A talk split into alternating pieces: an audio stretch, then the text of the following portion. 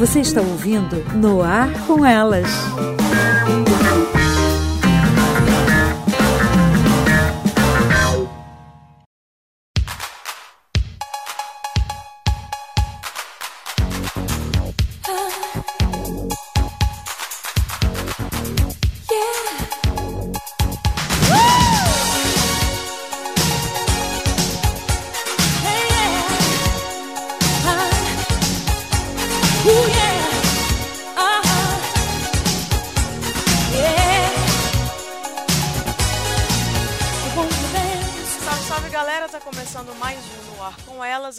Vos fala é a Aline Pagoto e mais uma vez a gente vai trazer um assunto super interessante, dessa vez dançante.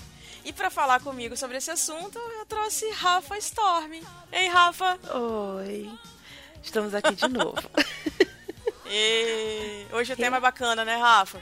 Hoje o tema é bacana. É uma, uma pessoa muito especial, uma cantora muito especial e que nos últimos tempos, eu vou ser bem sincera, tem me interessado mais do que antigamente. Assim, eu acho que meu grande interesse por ela veio de uns dois, três anos pra cá. E só tem aumentado, né? É. Bacana. Então, pra gente falar sobre esse assunto, a gente tem um especialista na música. Olha só. É... Hoje a gente trouxe aqui uma fera que também tem um podcast sobre música, é o Leandro Pereira do Fermata Podcast. E aí, Leandro, tudo bem? Opa, tudo bom. Eu, eu vou recusar o, o, eu vou recusar o título de especialista. Mas, Mas eu sou gente? um amante da música, da primeira arte, né? Como dizem. Mas fico muito feliz de estar aqui. Eu, eu, agradeço muito o convite. Você é autoridade lá no Fermata. Não tinha como não trazer você aqui para conversar com a gente sobre esse assunto de hoje. então, hoje a gente vai falar sobre Whitney Houston, uma das cantoras mais icônicas do pop. Pop, do, do gospel, do R&B. Do soul, né? Então, da disco também, né? Exato. Então a gente vai falar hoje sobre essa super cantora, a gente vai falar um pouco sobre a vida dela, falar sobre algumas curiosidades, falar também o que, que a gente gosta da carreira dela, uh, algumas coisas que não foram legais, mas a gente vai discorrer a respeito, né? Mas eu quero que vocês venham para cá com a cabeça aberta, porque essa cantora ela é simplesmente maravilhosa, não é isso, gente? É isso. Ela ganhou o apelido de A Voz, né? Então, apenas dois cantores têm esse apelido, né? Um é o Whitney Houston e o outro é o Frank Sinatra. Somente, ah, é? somente bem básico. Então, gente, não tem porquê. Apenas, né? então vamos para essa conversa, vem com a gente.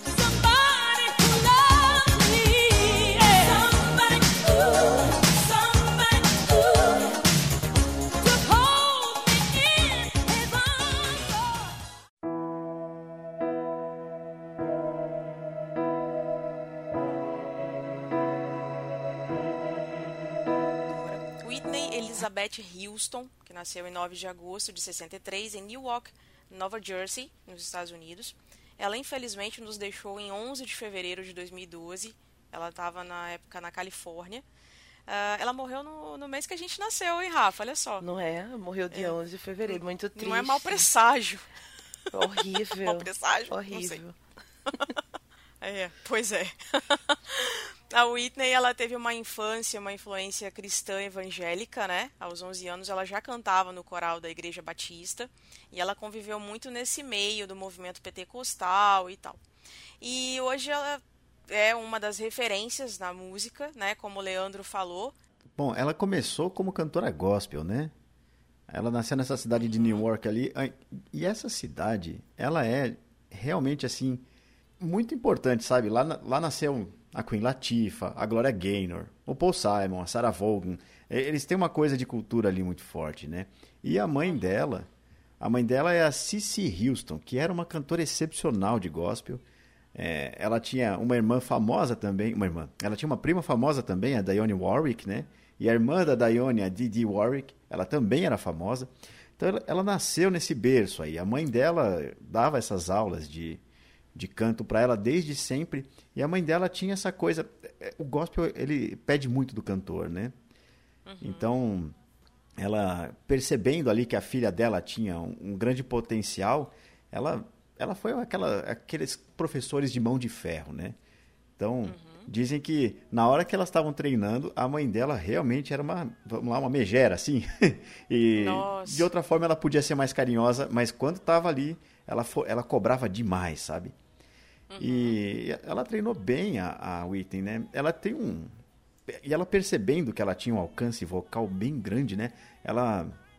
Ela, pô, ela consegue três oitavas e mais duas notas ali, sendo que ali no meio tem umas notinhas que ela não canta bem, né? E, e ela foi treinando a filha, treinando e, e ensinando tudo que ela sabia, né? E eu vou pegar aqui na voz dela, né? Rápido, antes da gente voltar né? no- na vida dela. Então ela tem esse alcance vocal que eu falei, são três oitavas, mais duas notinhas ali. E ela conseguia cantar. é, você tem os volumes, né? Que a gente fala na música, né? Você canta mais baixinho, né? E bem Os mais timbres, alto. no caso, né? E- é, o timbre da voz dela é, é o que faz a voz dela ser aquela voz, né? O volume, nesse caso, é, é a quantidade de som que sai, né? Então, uma pessoa que consegue cantar fortíssimo, ela canta muito forte mesmo, né? E tem o fortíssimo, né?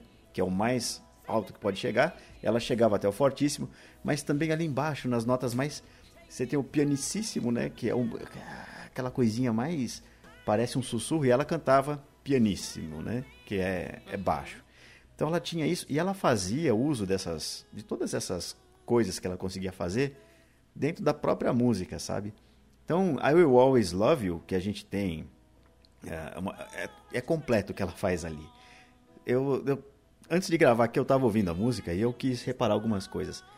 Ela tem 46 segundos só ela cantando na música. Aí entram alguns instrumentos rítmicos, né? E só lá 1 e 18, assim, começa a entrar a bateria. E vai, sobe, e desce, e todos os melismas que ela faz são uma característica bem forte dela, de ficar variando a nota, né? Enquanto ela estendia, então aquele... And I... Ela faz um monte de nota ali no meio, né? E chega no final, ela canta bem baixinho, e ela sobe de novo, né? Enfim, é... toda a música dela, no fim das contas, parece que era uma aula de canto, né? É verdade. E, e ela tinha, assim, era muito forte isso. A voz dela é inacreditavelmente boa, limpa, né? Potente. E, e isso foi descoberto na, na música, como eu falei, da igreja, né? E aí eles começaram ali a fazer turnês, né? Entre as igrejas, o que eu achei muito interessante de ver, porque elas iam nas igrejas para ver os cantores gospel e também iam para ver essas meninas, né? E aí eu vi, por exemplo, Smokey Robinson falando que ele ele ia para a igreja para ver elas cantarem. Elas dizendo que iam ver o Curtis Mayfield cantar, sabe? É uma coisa meio é, era uma troca muito grande. Eles aprendiam muito um com o outro e a partir dali alguns começaram a fazer música que eu acho que qualquer evangélico vai saber o que eu tô falando, que são as músicas do mundo, né? Eles começaram a tentar cair mais pra música pop. Um, um comentário sobre, sobre. Só fazer uns acréscimos, Aline. É, primeiro, ela era afilhada da Areta, Também tem isso. né? Ela era afilhada de Aretha Franklin. Somente, assim, eu acho pouco as influências dessa moça, né? Então, assim, Né? Pois não é, é. não basta ter uma, uma família inteira que canta e canta muito bem, a gente tem que ter a Areta como madrinha. E a, quando eu tava dizendo pra vocês que eu comecei a me interessar pela Whitney muito mais no- de três anos pra cá, é muito pelo que Leandro tava falando. Por exemplo, quando ele falou da música, que parece que ela tá uma aula de canto, aquilo me incomodava muito. Porque eu achava muita firula, sabe? Eu, eu, eu geralmente gosto de música que eu consiga acompanhar o canto. E ela fazia muita firula.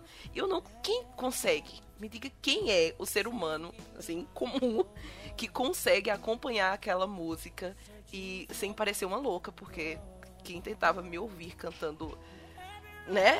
O Whitney Houston passava muito mal. Tenho muita pena dessas pessoas, elas sofriam bastante. E então eu achava que era firula demais, sabe? Eu achava que ela deveria cantar mais, que ela já tinha uma voz muito bonita, mas que esse sobe e desce me incomodava. E talvez por não entender, talvez por, por não reconhecer a capacidade de canto que ela tinha, ou de quão, o quão isso era diferente, era único, é, eu não gostava muito. Então, é, eu não fui uma pessoa que acompanhou a carreira da, da Whitney, até porque, assim, né, eu acho que na época que ela bombou mesmo, eu era muito criança, eu também não, não ligava muito, mas é, ultimamente eu tô gostando muito de ouvir e de admirar. Não de acompanhar, eu não canto junto, mas eu escuto.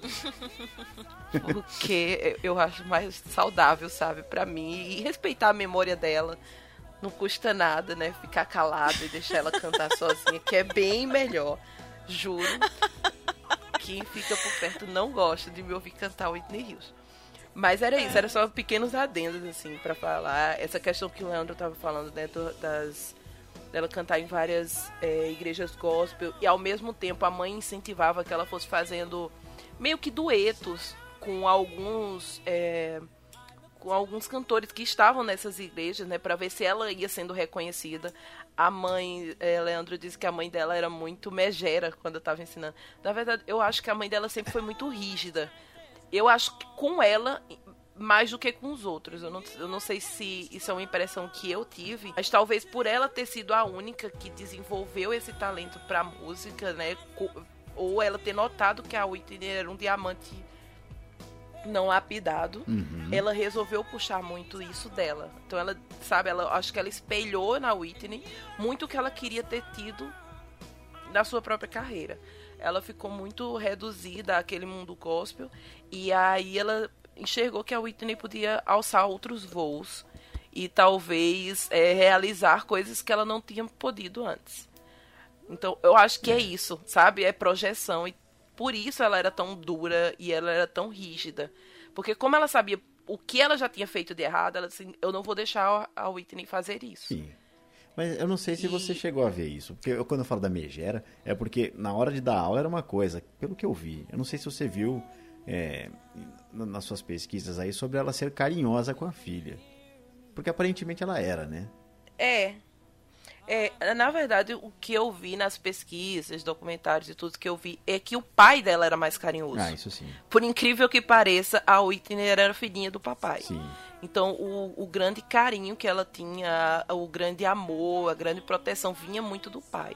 As, a, tudo que eu li sobre era que a mãe era mais o pulso firme e era a que mais batia de frente com a Whitney e que o pai era aquele que protegia, que abraçava. Então a parte de carinho por, e, porém, né, eu não vi em nenhum lugar a Whitney reclamando dessa família dela. Nem do jeito como era. Ela não vi ela falando mal da mãe. Ela dizia que a mãe realmente era muito dura e que controlava a carreira dela. Mas não de uma forma pejorativa que você nota que tenha muito rancor envolvido. Não. Mas eu... talvez se a mãe hum. não tivesse feito isso, ela também não seria o que ela era. É, ela foi, né, no caso, que ela morreu em 2012. É, isso, com então, eu acredito que assim, num, num, numa família, sempre tem a, a, a, pessoa, a figura, né, que protege e tem a figura que puxa um pouco mais firme. Porque a criança também precisa, né, ter uma rédea. Então, eu acredito que a mãe ter feito isso, ter controlado a carreira e tudo mais, permitiu que ela não fosse sexualizada, permitiu que ela fosse uma super cantora, que ela alcançasse a fama e que fosse altamente respeitada. Então eu não vejo isso como um lado ruim, querendo ou não. Entendeu? Eu acredito que isso é bacana porque isso abriu muitas portas para ela também. E uma coisa muito legal, uma característica dela, é que ela sempre deu oportunidade para outros artistas. Então, por mais que ela tivesse a carreira dela consolidada, ela teve a oportunidade de gravar, fazer duetos, como você mesmo comentou, até o fim da carreira dela. Tem altos é, é, é, duetos que ela fez. Um, por exemplo, que eu amo, é um que ela fez com Mariah Carey, que foi a música tema de O Príncipe do Egito. Que é. Eu esqueci o nome da música agora. Mas enfim. É, então é uma música que eu gosto demais. Uhum sabe? Tem uma outra que ela fez. Não que ela tivesse com... dando uma chance pra Mariah uma... Carey, né? Exato. É, é isso... Não, que não precisa Mas, também, né? Vamos dizer que ela bem. abriu portas. vamos, dizer, vamos dizer que ela Exato. não deu uma chance porque, porque a Mariah é Mariah. Mas, é a Mariah, é. é. Mas eu acho que. Mas Mariah tava com a carreira mais declinada naquela época, né? Deu um up. Não, isso é verdade. A Mariah foi a maior cantora dos anos 90, né? É. Ela sim, a parada da Billboard sim. foi dela por 10 anos, assim. Eu acho, eu acho que sim. o que a Whitney Mas fez como... foi abrir portas. Sabe? Tem um, tem um posicionamento Sim. que eu vi, se eu não me engano, era da mãe dela, que ela dizia o seguinte: se a Whitney não tivesse tido o Whitney na época que teve, a gente não teria espaço para Beyoncé, para Mariah, para Rihanna, para qualquer cantora pop, principalmente para as negras. Eu achei essa, esse posicionamento um pouco assim, minha filha era tudo e o restinho, o resto era nadinha. Eu achei um pouco exagerado, mas eu entendo o que ela quis dizer. Sabe? Porque a, a, a, a Whitney, na época que ela começou a cantar, e isso tem várias críticas, inclusive, sobre isso, depois a gente adentra. Ela começou a cantar música pop quando negros eram vistos como pessoas que tinham que cantar músicas de negros, entre muitas aspas. Então, ou você se engajava em ritmos ditos é, negros, ou você sofria uma bastante preconceito, ou porque você não era tão engajada nos movimentos, porque você estava negando suas próprias raízes. E a Whitney, eu acho que ela sempre foi muito pop.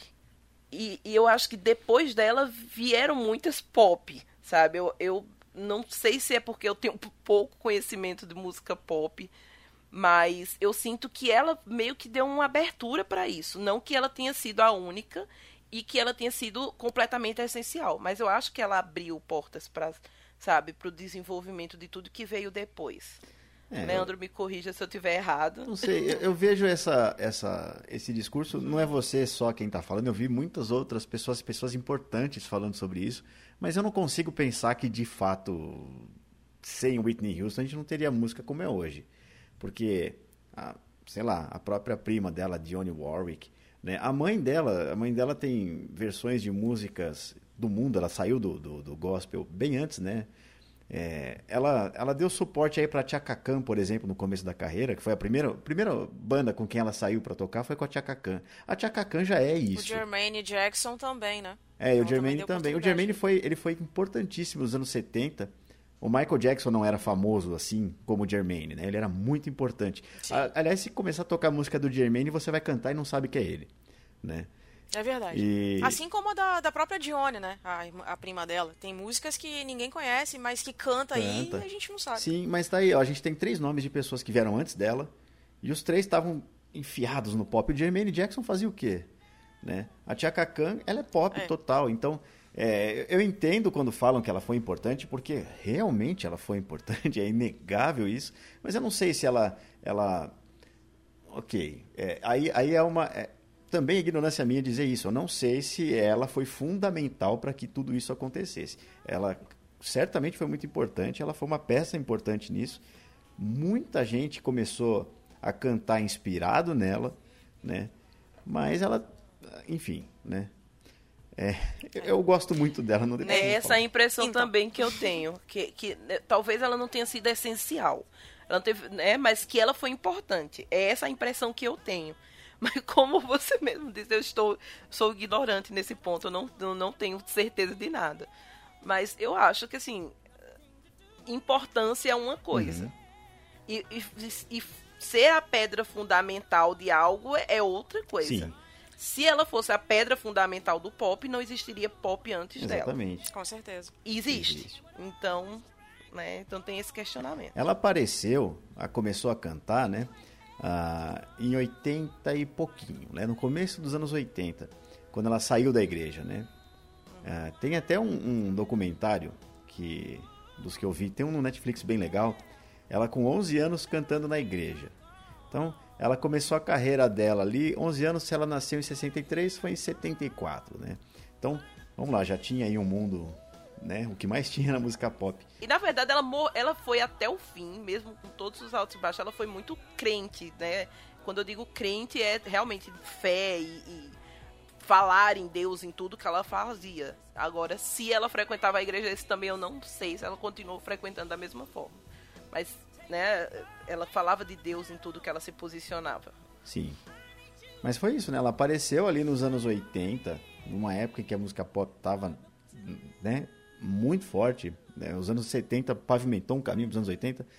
E ela, né, ela veio com esse tipo de som, como você falou, um som mais de branco, sim, mas que já era uma sim. tendência. Ela, na, na verdade, né? ela alcançou o estrelato em 83. Agora... Que foi entre 83 e 91, né? Que ela teve aquele boom completo na música. E ela começou a cantar em boates e tal, que na verdade não é o sinônimo que a gente conhece de boate hoje, né? Eram casas mais mais voltadas para barzinho e tal, essas coisas assim, né? Tipo aquela coisa mais linda que a gente viu, Rafa, aquele aquele estilo de bar ali. Então ela cantava lá e tal, apresentava uhum. a música dela. E aí em 83 a Artista Records ofereceu a ela um contrato, que aí foi quando ela estourou mesmo, né? E aí ela conseguiu gravar o primeiro disco e tal. E aí surgiram oportunidades melhores, né? Ela começou a, a, a despontar. E aí em 85 ela lançou o primeiro álbum chamado Whitney Houston, né? Demorou um pouco para fazer sucesso, mas ela atingiu a terceira posição entre os mais vendidos da Billboard, da revista Billboard. E aí outros. É, esse disco tem aquela versão famosa de Greatest Love of All, né? Sim. A versão do, do George Benson, que é uma versão. Exato. Ressuscitou a música. Exato. Ai, gente, eu não.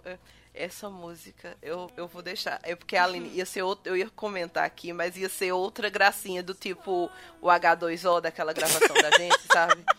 Porque quando eu era pequena, que eu escutava essa música, minha mãe escutando essa música, eu achava que ela tava falando bobó. no, no meio da música.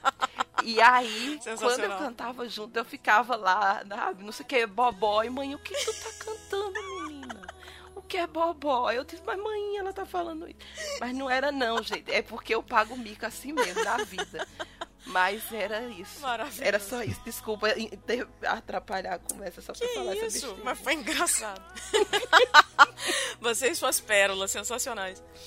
E aí? Mas escutem a música. A partir de hoje, todo mundo que escutar essa música vai escutar um bobó no meio só porque eu falei. The greatest love, bobó. É, exatamente. Vocês vão escutar um bobó só porque eu falei. Tá. É igual aquela música do papel, que depois que você escuta papel na música, nunca mais nunca você mais. escutar. Exatamente. Tem umas músicas que tem essas coisas, né? E você acaba fixando elas exatamente por essas Isso. coisinhas, cara. É muito engraçado. Exatamente. Mas e, em 86 a Whitney ganhou o primeiro Grammy dela, que foi como melhor performance de vocal pop feminina, que foi exatamente como essa música. Ai, Rafa, agora eu vou ficar lembrando. vou ficar lembrando.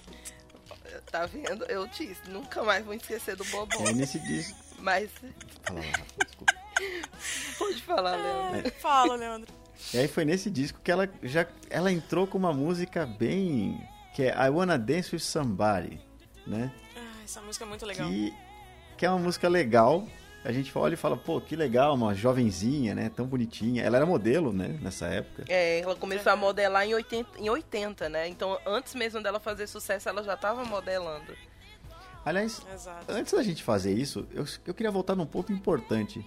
Que a gente acabou Sim. pulando da infância dela, né? Umas coisas importantes até chegar nesse ponto. A Whitney sempre foi magrinha, né? Ela sempre foi bonitinha. E ela o que ela sofria preconceito porque ela era muito clara. Oxi. Ela era negro claro, né? Então os amigos, os, o pessoal da escola tirava sarro dela por isso, porque ela não era negra de verdade. Uhum. Quando ela aparece com essa musiquinha de branco, também foi uma coisa meio. O que que tá acontecendo, sabe? É. Ela tá traindo a gente, o que que tá acontecendo? E aí, ah, hora dessa, né? Um popzinho ali, o que que tá acontecendo? Então ela, ela tinha esse livre trânsito, porque ela era aceita entre os brancos, uhum. porque ela era clarinha, com traços de branco, vamos dizer assim. E entre os negros ela era bem aceita, porque afinal a mãe dela era Cissy Houston, ela cantava muito na igreja, ela frequentava tudo, mas ela era branquinha, né? É, e se eu não me engano, eu não sei se foi nesse primeiro álbum que ela, que ela teve. Ela foi vaiada na entrega de um prêmio. Vocês lembram? Vocês lembram de ter visto isso? Eu acho que foi apresentando. Ah, não, peraí. As vaias. Que foi uma coisa que marcou muito ela, que foi, foi justa. Exato, que foi justamente quando ela disse. Eles esperam, e ela deu várias declarações depois disso, né? Tem várias entrevistas dela, que é, perguntavam para ela por que, que ela achava que tinha sido vaiada e por que, que ela fazia música pop. E aí ela disse: eu, quando eu entrei no estúdio para gravar, eu não esperava fazer música pop, eu esperava fazer música boa. O que ia sair dali eu não sabia. Mas ao mesmo tempo, é, as pessoas que fazem esses, esses, documentários e fazem comentários sobre essa época falam que a mãe de Whitney planejou tudo muito bem planejado para que ela fosse realmente uma cantora pop. E aí, quando Sim. ela foi receber esse prêmio, teve uma manifestação de vários negros e que vaiaram ela porque ela era negra e estava fazendo música de branco. Achei aqui. Eu, fui... eu tinha notado em algum lugar, mas está aqui, ó. Você está certinha. Foi 88 e o prêmio que ela, que ela foi vaiada foi no Soul Train Award. Né? Eu não sei se vocês lembram do Soul Train, é bem famoso que é, se você entrar no YouTube e procurar por Soul Train, você vai ver pessoas dançando absurdamente, né? Tem uma fila de pessoas, todos negros, né? E eles vêm dançando uhum. e, e, aquele e é muito legal. E era para negros mesmo, né?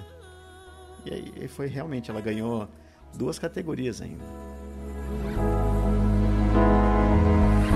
After all my strength is gone, in you I can be strong. I look to you.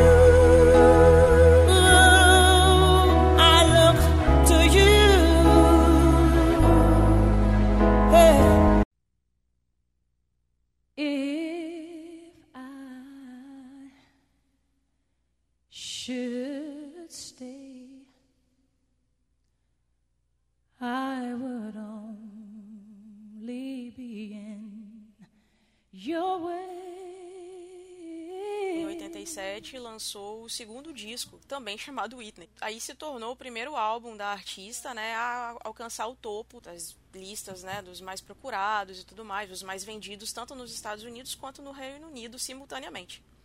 E aí ela se tornou a primeira artista feminina a conseguir tal feito. Ela também abriu as Olimpíadas de 88, quando ela cantou a música One Moment in Time. Nesse ano fez sucesso, aí que ela conseguiu vender muitos mais, muito mais discos, né? Em 89 ela começou então uma turnê que era com BBC Winans, não sei se vocês conhecem. Ela fazia backing vocal dessa dupla.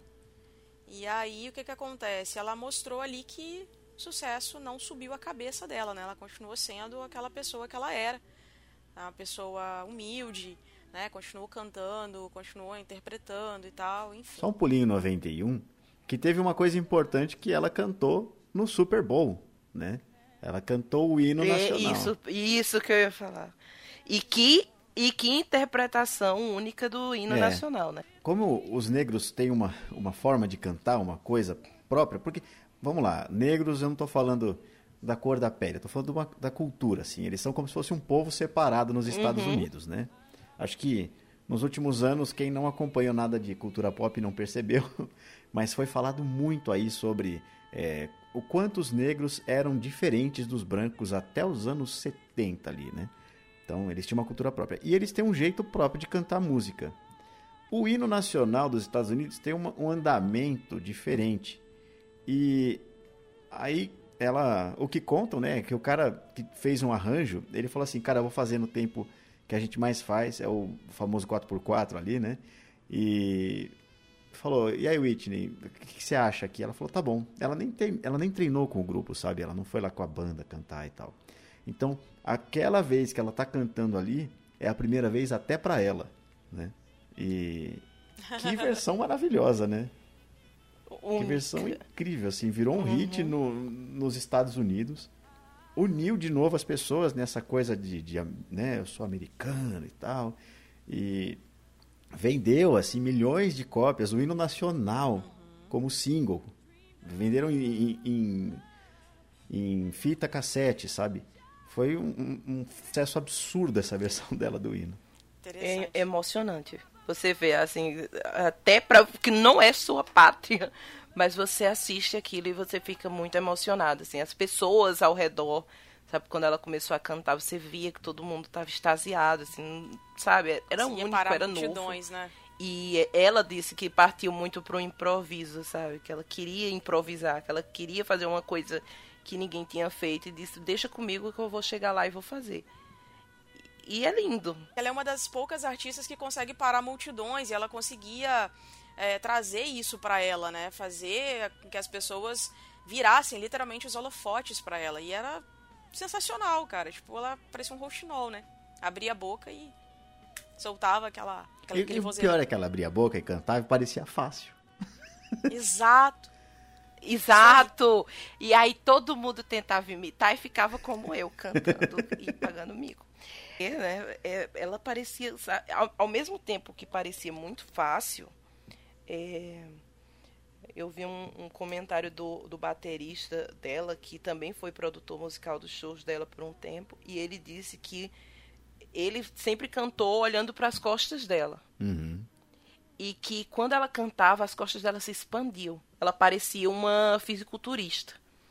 Todos os músculos dela apareciam nesse momento. E que ficava muito óbvio a, o nível de esforço que ela estava fazendo para cantar. E que isso foi uma coisa que as pessoas que eram próximas dela e eram mais profissionais, e quando eu digo assim, profissionais, é tirando a mãe desse meio, porque a mãe realmente queria que ela só alcançasse o máximo que ela pudesse. Mas outros profissionais que várias vezes conversaram com ela e pediram para que ela cuidasse da voz, que ela poupasse a voz, que ela tivesse uma métodos de controlar sabe, esse, esse poder vocal que ela tinha, porque muitas e muitas vezes ela chegou a ficar completamente afônica. E ela não conseguia mais alcançar as notas que ela alcançava, porque não por causa do, das inúmeros, dos inúmeros problemas que ela teve, que a gente fala, vai falar mais pra frente, mas porque ela realmente abusava do que ela tinha, né, da, da voz que ela tinha. Então, parecia muito fácil para quem estava olhando, mas para quem era especialista via que aquilo, aquilo ali não era nada fácil e que ela estava se esforçando demais. Para mim, tá?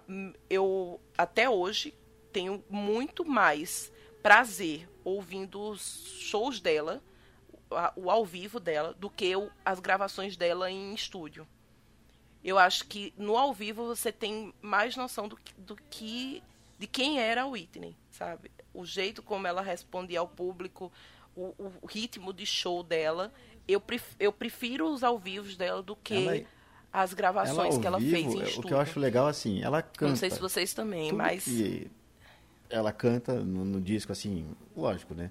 Mas ela é extremamente simpática. Ela não, não é daquele tipo que fica fazendo piadinha, que dança e tal, né? Mas ela canta demais e é inacreditável que ela não dá um traço de que esteja cansada durante o show. Imagina você segurar a respiração, and I... faz uma vez. ela fazia uma hora e meia. Eu né? nunca me arrisquei a cantar essa música, então eu não exato. consigo, eu não consigo conceber isso aí, sabe? Eu não tenho é, eu não tenho capacidade, desculpa, tá fora do meu alcance. Em 92, então, ela alcançou a afirmação profissional, que foi quando ela lançou o primeiro filme que ela participou, né, no caso, que foi o Guarda-Costas, ao lado de Kevin Costner. E aí foi sucesso de bilheteria, arrecadou mais de 500 milhões de dólares no mundo todo. E aí ela teve a oportunidade de gravar a música da trilha sonora, que é I Will Always Love You, né? Que é, que acabou chegando a ser um grande sucesso dela. Né? Ela lançou o single em novembro do mesmo ano que o filme foi lançado. E aí se tornou o décimo primeiro. Desculpa. Foi o décimo. de- Número um. Décima música, no caso, number one dos Estados Unidos. Permanecendo 14 semanas consecutivas nessa posição. Né? E aí se tornou o single mais vendido dela, alcançando 10 milhões de cópias. É, a trilha sonora do filme em si foi platina 17 vezes. Eu acho que só quem Exato. bateu o sucesso dessa Diamante. música e os recordes que essa música teve foi é, Celine Dion. Depois do Titanic, não foi isso? Se eu não me engano, o, o Whitney ficou em segundo lugar depois da, da, da- é, depois do Titanic ela ficou em segundo lugar. Só Mas em, eu imagino que se juntar junto com a versão da Dolly Parton, que é a original, né? Dolly Parton é uma cantora de country, né? Uma, uma loirinha lá, muito famosa nos Estados Unidos. E eu imagino, porque é- era, era o maior sucesso dela. Você imagina, então, os números devem ser muito maiores do que a gente pensa. E, se eu não me engano, o Whitney gravou mais cinco músicas verdade. pro, pra trilha sonora do filme. Fora a mais conhecida, tiveram mais cinco Uhum. músicas com a interpretação dela durante, dentro do, do, do álbum. Então, assim, ela realmente mostrou a que veio no filme, né? ela não estava só ali, só atuando ali. E realmente, ela explodiu. E foi um, um ano importante para ela. Se eu não me engano, foi o ano que ela casou também com o Bobby Brown. É o ano de casamento dela. Ela casou com ele em 92, em New Jersey também. Que aí ela acabou tendo a filha dela, que é a Bob Cristina, que também canta, cantava com a mãe uma música chamada My Love Is Your Love e uma outra chamada Little Drummer Boy. E aí, pra mim, essa foi a fase áurea dela. Só que, assim, não, pra mim, ela não fez uma escolha muito boa em ter casado com Bob Brown, apesar dele ter sido um cara super conhecido. Ele era da, da banda New Edition, né? Sim. Ele famoso desde era criança uma, era também. Uma, exato, era uma banda, era uma boy band, na verdade. Foi a primeira boy band que foi lançada, né, no, no mundo da música. E aí, apesar dele ser conhecido e tal, ter toda aquela carreira e tudo mais, o cara não era boa pessoa. Então, né, a gente vai falar sobre isso um pouquinho mais lá na frente. E aí, em 94, ela fez, ela saiu em turnê, ela fez a turnê Bodyguard, e que aí ela cantava essa música, ela interpretava ao vivo, né, I Will Always Love You. E aí também ela fez o encerramento da Copa do Mundo de 94. Tem uma outra coisa também que em 95 ela participou de um outro filme que foi o Waiting in the Excel, que foi chamado de Falando de Amor, né, no caso aqui no Brasil, que era a história de quatro mulheres afro-americanas, né? Aí era Angela Bassett, Loretta Devine, Forrest Whitaker, ele era o, o diretor do filme. E ela também fez a trilha sonora desse filme, incluindo três novas músicas dela, né? E aí seguiu a carreira e tudo mais. I'm taking with me. So goodbye. Please don't cry. We both know I'm not what you you need.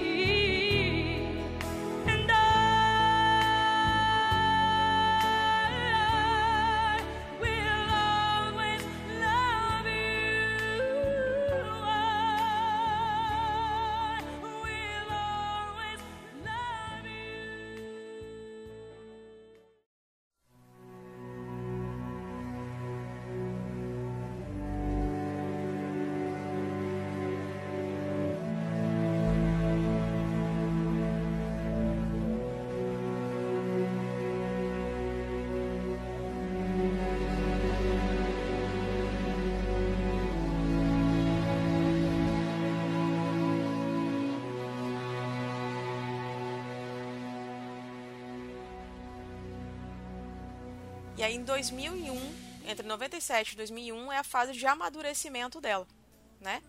Que aí no caso ela vem é, lançando aí outras músicas. Ela já estava no selo Brown House Productions, que no caso era do Bob Brown. E aí ele virou agente dela. E ela lançou também um, um filme. Foi um segundo trabalho, foi um musical na verdade, desculpa. Ela, ela participou de um musical chamado Cinderela que foi ao ar em 2 de novembro de 97 pela ABC. E ela acabou lançando em 98, que foi aquela música que eu falei, que eu sou apaixonada, que é a When You Believe, que é com a Mariah Carey, que é a trilha sonora de O Príncipe do Egito. Não sei se vocês viram a animação, eu acho muito legal. É, é uma animação bem, bem bacana, assim, porque é baseado na Bíblia, né? Então tem uma passagem bem É, legal. Tem as duas maiores cantoras da década, né? Cantando Não ali é? Na trilha Uma sonora. reunião sensacional ali, né? Não foi por pouco, é. não é?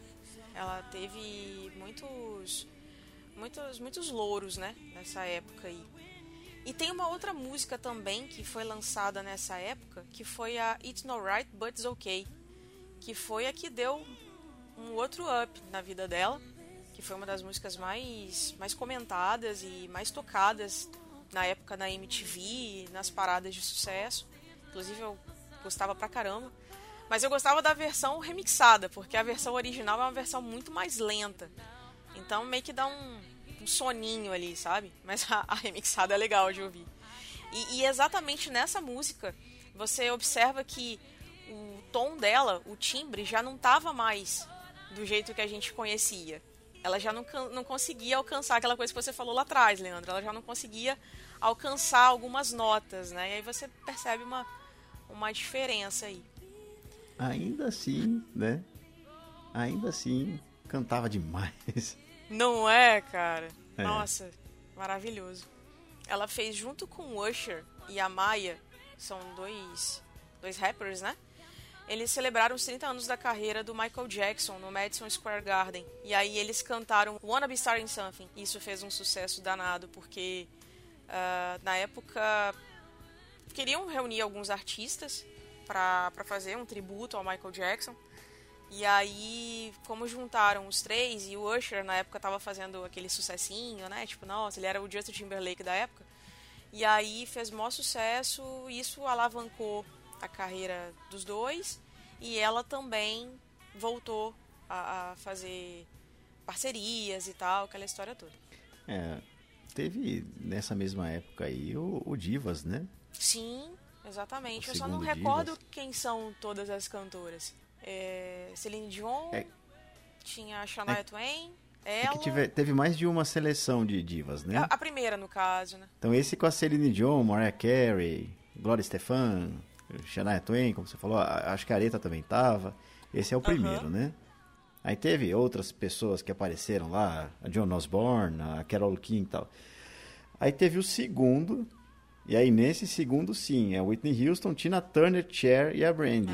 E uma outra diva especial que apareceu e que eu, eu achei tão feliz da parte de todo mundo foi o Elton John. O Elton John, maravilhosa. Achei super legal que ele apareceu no segundo. Maravilhosa, né? Mas teve a Tchaka Khan, né? Teve, teve- Pô, baita disco também o segundo. Sensacional. Ela não foi chamada pro primeiro só. Ah, entendi. Mas, mas ela não participou dos outros? Ela participou desse segundo e eu tô tentando me, me lembrar aqui se ela participou de outros. Porque tiveram vários, né? Sim, eu lembro que tiveram, mas eu, eu só recordo dela no primeiro, mas eu não sabia se ela tinha participado dos outros também. É, eu acho que ela só participou do segundo, na verdade. Entendi. O. Divas é, é o equivalente ao Amigos do sertanejo. Meu Deus, que triste.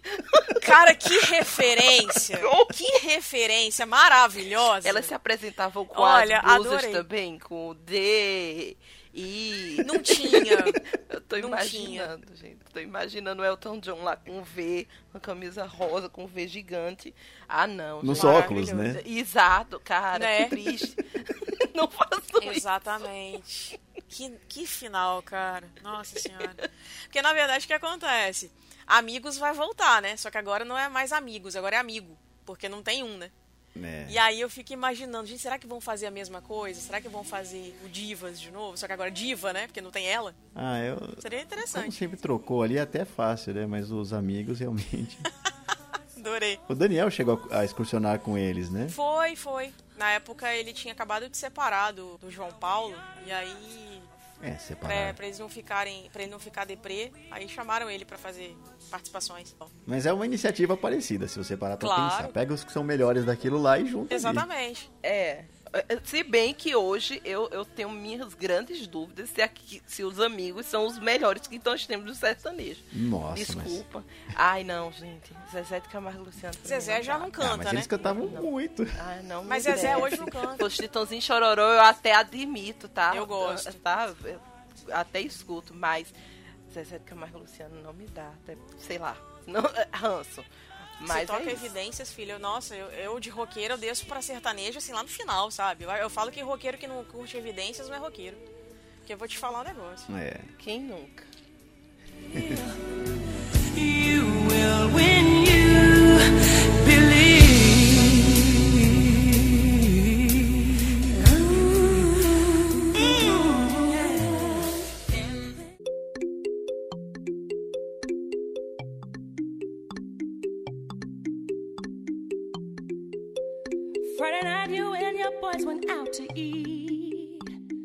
fase entre 2002 e 2005 foi uma fase conturbada, tanto na carreira quanto na vida pessoal de Whitney, né? Eu acho que é essa fase que a Rafa tá esperando ansiosamente pra falar.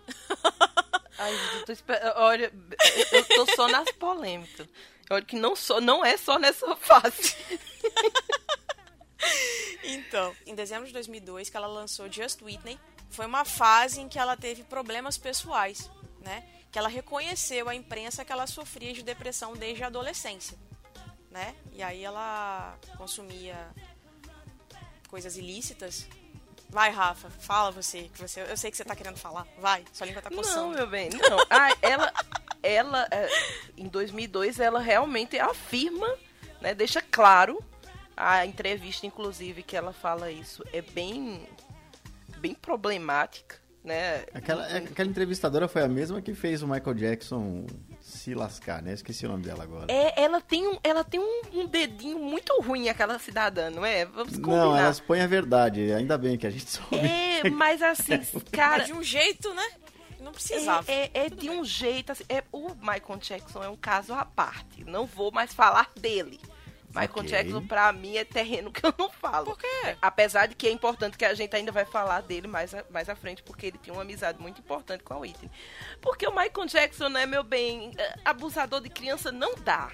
A gente não, não bate mais palma pra, pra titio Michael Mas Jackson, né? Foi será, embora. cara? Mas Nunca assim- acreditei nisso, não. Mas. Oi, Nunca acreditei. Oi, nunca acreditei. meu não. bem, meu bem, assista, assus- assista o último documentário com as vítimas.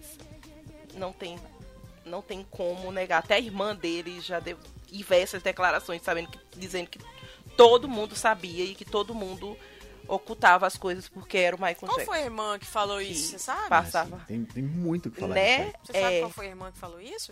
A Janet. A Latoya. A, a Latoya. Foi a Ah, Latoya. A Janet ok. não falou, não? Também. A Janet não, a Janet, ela parece que defendeu ele a vida toda e ainda tá nesses que defendem. É, é, a irmã dele de- deu declarações absurdas, assim, que todo mundo sabia, sabe? Camareiras, as seguranças. Ele e a Latoya não se davam bem. Tem esse detalhe. Não é verdade É. isso. A Latoya... É- É que a gente vai fazer um episódio sobre o Michael. É. É, né? falar. então. Mas o, o caso, o caso da Latoya é, é porque ela sofreu abuso por parte do marido, do pai. Aí foi afastada da família. É um pouco mais complicado. Isso. Né? família É, também, mas né? ela não tinha nada contra o Mike. Inclusive, ela fala que tentou fazer com que ele se tratasse. Ela chegou a conversar É. com ele várias vezes sobre isso. Mas não aconteceu. E assim, quando você é o rei de tudo, quem é que ousa dizer não a você? E, e- e é muito triste. O documentário é absurdo, assim, Aline. Se você puder assistir, assista. Isso tá na Netflix? Eu tenho certeza que você não sai com a mesma visão do Michael Jackson. Depois que você entra, você Mas não aí é consegue sair com a tá, mesma visão ô, dele. Rafa, o que que acontece? Só a gente fazendo um adendo aqui, rapidinho, a gente já volta pro, pro assunto da Whitney. A questão é que, assim, eu sou muito fã do Michael. Eu sou muito fã da carreira dele. Eu também. Tudo que ele produziu, sabe? Ele como pessoa, pra mim, é outra coisa. Eu não... Eu, eu, eu tenho essa coisa de conseguir... Eu não consigo. Eu consigo discernir consigo, carreira de certo? pessoa. Tem muita gente que não Eu não consegue, consigo. entendeu? Então, independente de eu assistir ao, ao documentário, eu vou continuar gostando da carreira dele, entendeu? Mas eu vou assistir. Vou assistir porque você tá indicando. Entendeu? Achei o nome da. da, da- Dá? vou- vou- desculpa, eu cortei muito. do Não, pode falar, Léo. Achei aqui o nome é, da, da entrevistadora, é Diane Sawyer. Exato. Essa moça, essa linda moça, ela fez uma entrevista com a Whitney e nessa entrevista ela faz perguntas que eu não de- definitivamente, definitivamente eu não conseguiria ser jornalista, porque eu- a minha empatia não deixaria fazer certos tipos de perguntas. Porque você vê que a Whitney ela fica muito desconcertada. Então ela diz que abusa de drogas e a moça lá faz questão de perguntar que drogas? Cocaína, crack, maconha. Aí ela fala talvez. Ela, como assim, talvez? Assim, ela fala, às vezes. às vezes. Às vezes o quê? Maconha, cocaína? Às vezes. Crack? Às vezes. Ela só responde às vezes, né? E aí, no final, a, a- a repórter pergunta pra ela ainda se... O que fez ela chegar a isso? E qual é o maior demônio dela? Né? Qual dessas drogas é o maior demônio dela? E ela diz: o, maior demônio, o meu maior demônio sou eu mesma. Então, é, é, ali ela fala publicamente que ela tem um vício. Não que esse vício já não estivesse, né? Já vinha de muito, muito tempo. Então, é, nesse momento, eu acho que assim, as pessoas começam a associar a derrocada da carreira dela com o vício. Não que antes ela já não estivesse decaindo. Né? Ela já É que, é, mesmo nessa entrevista, ela tem uma coisa meio arrogante ali. Sabe? Quando ela fala crack, ela fala assim: é, é barato. Eu, eu, tenho, eu tenho sucesso, eu não preciso fumar crack. é. é, Então junta tudo, né? é, é, é, ao mesmo tempo que ela parece muito fragilizada, né? Ela, ela, não- ela quer mostrar que ela não tem um vício. Eu acho que aquilo ali, aquela entrevista, foi muito contenção de danos. Sabe? Quando diz, olha, é melhor você assumir antes que as pessoas descubram por elas mesmas. Então vamos assumir em público, vamos mostrar você como uma pessoa com problemas, que precisa de ajuda, do que uma pessoa prepotente que, tá um, que tem um vício e que acha que tá curtindo tudo de boa. Eu acho que foi isso. Porque você vê que a Whitney não tá ali com- confortável em estar contando que é viciada. E não é uma pessoa resiliente, não é uma pessoa que tá baixando a cabeça e dizendo, "Eu- realmente eu preciso de ajuda, não. Ela parece dizer assim, como se dissesse assim, é mais um, eu tenho dinheiro e eu posso fazer o que eu quiser. Então, é- não sou eu, o corpo não é meu, né? Quando ela diz assim, o meu maior demônio sou eu mesmo, assim, o corpo não é meu, o dinheiro não é meu, então eu uso droga sim, e acabou, e é isso. É, e aí, quando ela fala publicamente sobre isso, é, ela começa a tentar, né, parar. E ela começa a tentar ir para reabilitação. Só que nessas indas e vindas da reabilitação e nessas tentativas de largar a droga, ela acaba meio que tendo problemas com o marido e ele se separa, né? Eles se divorciam. Porque ao, ao tempo que ela tava querendo largar, ele não tava querendo largar nada. E Em 2016 você tá do lado. eles separaram. É, em dois. não, Oi? 2006. Em 2006. 2006, eles separaram. exato, exato. E aí é muito difícil você estar do lado de uma pessoa tentando se limpar, né, tentando se livrar de um vício e essa outra pessoa é viciada. Ao mesmo tempo que começou a ter incompatibilidade com o com, a- as- com a- o ritmo, né? Ele era muito acelerado e ela já não estava aguentando mais seguir aquele, né, aquele ritmo dele. E aí eles acabaram se divorciando, o que fez ela ficar ainda pior. Porque ela não queria acabar o casamento, ela tinha uma. Ela era muito religiosa, então ela tinha a ideia de que aquilo ali estava acabando, sabe? Os pais dela eram divorciados e ela sofreu muito durante o divórcio. E ela viu a, vida, a família dela se despedaçar, né? E aí, mais pra frente, a gente vai ver que a, a vida dela começou a se despedaçar um pouco antes, mas né, ela entrou em surto. E aí ela começou a se drogar cada vez mais e mais e mais. E mesmo com as tentativas de reabilitação, mesmo com algumas possibilidades, né, de melhora, como foi o último filme que ela gravou, que, né, que quem acompanhou as gravações, que acompanhou a- ela naquela época, disse que ela estava muito bem e que ela estava lúcida. Porém, quando disseram acabaram as gravações, que ela começou a se sentir sozinha novamente, ela, né, dias depois do final das gravações, se eu não me engano, foi o dia depois, ela saiu de um Grammy, ela foi para uma festa de um Grammy, já bebeu muito. Depois ela foi pro hotel e depois foi encontrada morta na banheira.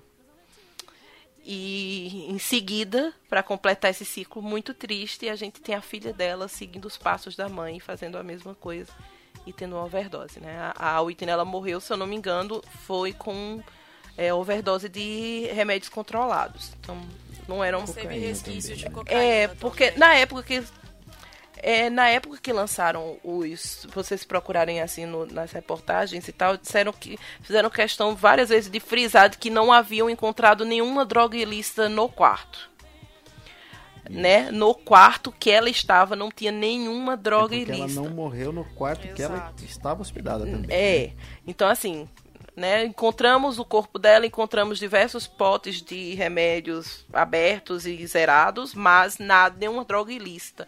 Não sei se para ocultar o que tinha realmente acontecido, mas depois saíram exames toxicológicos e encontraram outras substâncias que, segundo alguns, não foi por causa dessas não foi por causa dessas substâncias, né, que ela talvez tinha consumido até inclusive durante a festa. Então, o que eu encontrei Bom, aqui foi que a causa da morte dela foi uma aterosclerose, que causou uma imitente falta de oxigenação para o cérebro e resquícios de cocaína em sua corrente sanguínea, que foram encontrados durante a autópsia, o que comprova que o afogamento foi causado por uma overdose.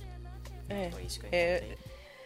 Terminou Isso foi muito tempo depois que foi colocado. Exato. né? Na época realmente se dizia, não, ela não morreu de drogas, mas Exato. já era meio claro. É, inclusive nos documentários eles frisam muito isso, né? É, São dois é. documentários, um de 2017 e um de 2018. E os dois fazem questão de mostrar que ela não morreu por causa de overdose de drogas ilícitas.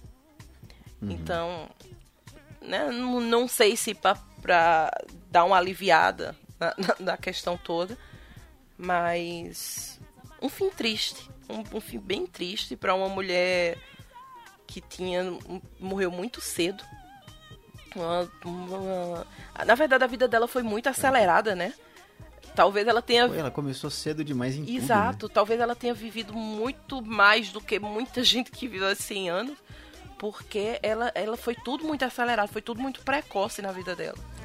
É pena que a E- filha também levou o mesmo caminho, né? A filha dela levou o mesmo caminho, que morreu em 2015. Exato. Também inconsciente no banheiro da casa. Coincidência? É, Ou não? Não sei. Né? né? Coincidência. Coincidência não foi, né?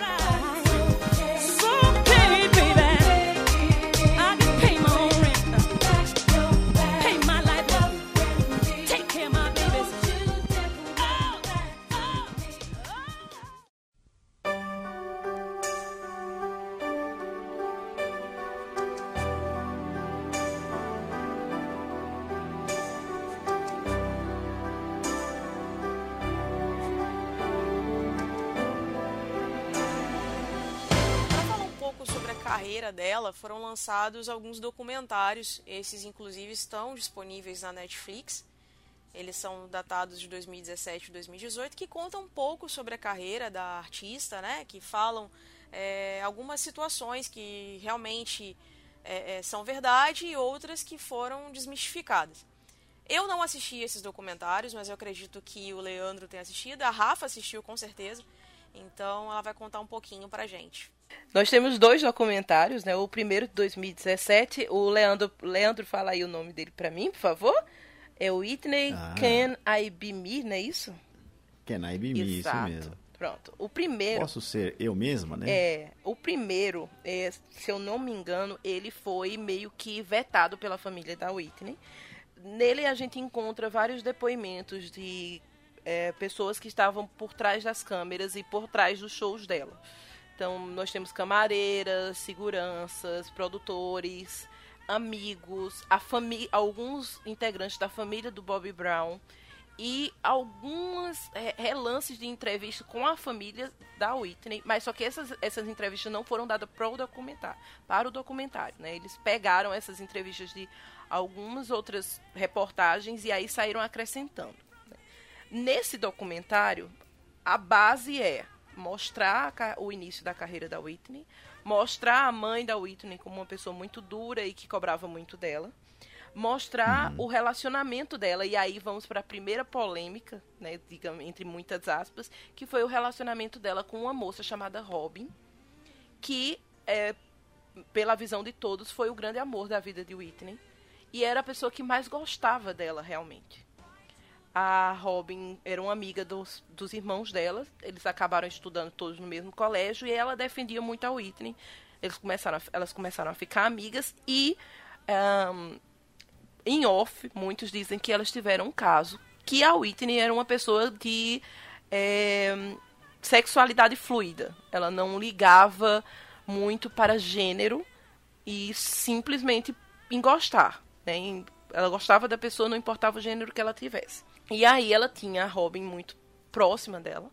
Só que nunca foi do agrado da família da Whitney que essa menina ficasse próxima. Primeiro porque a Robin, aparentemente, ela era uma pessoa que controlava bastante tudo e tentava tirar a Whitney de enrascadas. Então, o vício das, das drogas, por exemplo, que a Whitney tem desde a adolescência, que foi incentivada pelos irmãos, que também se drogavam. É, Eu diria adolescência, ela começou com 11. Exato, anos. é pré-adolescência, o que é muito pior, né? Então, assim, Ela era criança, é, né? vendem a ideia de que a Whitney começou a se drogar quando conheceu o Bobby Brown. E isso não é verdade. Ela começou a se drogar com os irmãos quando ela era muito pequena. Então, assim, quando ela começou a carreira dela cantando na igreja, ela se drogava. Assim, e eu acho isso muito estranho os pais não saberem. Disso, sabe? A mãe tão rigorosa com a carreira da filha, não saber que a filha se droga. Então, é, nesse ponto é importante falar que assim, a mãe dela ficava muito pouco em casa. Exato. Quando ficava em casa, talvez eles não usassem, porque a mãe dela estava em turnê. A mãe dela, ela canta demais. Aliás, eu recomendo procurar a Cissy Houston. Ela canta muito mesmo, mas ela estava muito em carreira, é, é, assim, muito trabalhando. Ela, ela ficava ausente, e eles ficavam muito com o pai. Deveria saber, não devia, Leandro? Ou tu, não, tu acha que ela não sabia? Não sei, tem pai que, não, que finge que não. É. Eu- né? O, o pai dela, como a gente já disse antes, ele era super protetor, né? Ele que Exato. apelidou ela de Nip. Né? A família inteira chama ela de Nip. E, e era aquela coisa mais carinhoso e tal. E talvez ele. Talvez ele também estivesse usando, vai saber, né? É, pois é. Ainda tem esse questionamento que a gente não sabe porque o homem morreu e não tocaram muito no assunto, inclusive dele, nesse documentário. Aí a gente tem em seguida nessa questão da Robin. Quando a família viu a Robin tendo muita influência sobre a Whitney, eles começaram a colocar, a boicotar esse relacionamento. Logo em seguida, eh, sai na imprensa que a Robin é lésbica e que a Whitney talvez tivesse um caso com ela. Para quebrar esse boato, porque ninguém queria naquela época uma mulher negra cantando música pop envolvida com outra mulher, é, começaram meio que a surgir uma coisa que eu não tinha visto até então na carreira da Whitney, que era muita sexualização dela. E nesse documentário tem duas entrevistas dela que eu fico muito chocada. Um, ela tá na. Eu acho que. é- Não, é, não sei se é na Itália ou é na França, eu acho que é na França. Que ela tá numa entrevista e literalmente um músico olha pra ela e diz assim: Eu queria trepar com você. E ela fica chocada, assim, ela não sabe o que dizer. E o repórter diz: Olha, eu não vou nem traduzir pra ela o que você acabou de dizer. Ela está chocada, ele está dizendo que você é muito bonita. E ela fica assim, sabe? E aí, logo em seguida, tem um- uma fala de- dela dizendo assim: que se ela. Tem muita coisa que ela sabia, que quando ela entrou no mundo da, da fama, ela foi conhecendo que ela não queria ter conhecido.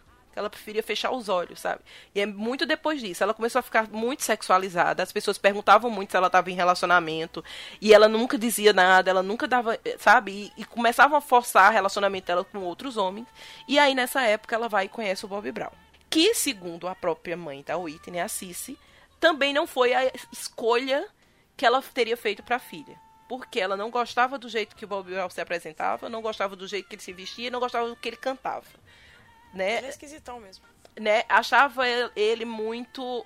ah, não sei, eu não sei nem o que dizer o que, que ela achava, mas ela disse que não gostou. É que o Bob Brown, ele, ele, ele participava lá do New Edition, né? Era uma banda, uma boy band, como já foi falado. Ele era. é, ele era novinho quando começou, mas ele foi virando um bad boy, sabe? Ele era aquele cara de, ah, eu faço, eu aconteço tal, e, e- e, sabe, aquele cara super descolado. E, e vamos pensar, né? Elas eram da igreja batista, elas tinham toda essa coisa religiosa. Então, era, era difícil olhar pro Bob Brown e achar que ele de qualquer maneira combinasse com a filhinha Exatamente, dela, É né? verdade. Aí a gente, nesse, tem o foco né, na questão do, da Robin. Quando ela conhece o Bob Brown, a Robin se afasta. E aí, segundo esse documentário e os depoimentos, assim que a Robin se afasta dela, ela realmente cai no vício, porque era a única pessoa que ainda cuidava dela. Junto a isso, nós temos o pai dela, que processa a, a, a filha, né, ele já quase morrendo, ele processa a Whitney, porque diz que ela deve muito dinheiro para ele. A Whitney notou que ele estava desviando o dinheiro do show, estava gastando demais. Quando ela meio que começa a tosar isso, ele se afasta das produções do show dela e processa ela em milhões. Se eu não me engano, foi 345 milhões de reais, né? Pra gente, milhões de reais. E aí é, é outro baque, porque ela amava muito o pai. E ela dá.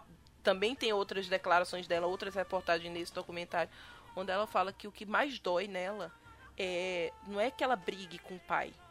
É que o problema dela com É. o pai envolve dinheiro. É que ela empregou a família como um todo, Então né? E não o era- pai dela era o produtor dela, né? Exato. Ele, ele produtor, ele era o agente dela, né? O que é um erro comum de vários artistas aí, sei lá, o- o- a gente já acabou- falou do Michael Jackson hoje, é, o Luiz Miguel, to- Macaulay Culkin, um monte de gente que, que empregou a família, também, né? o pai principalmente, acabou tendo problemas com isso depois.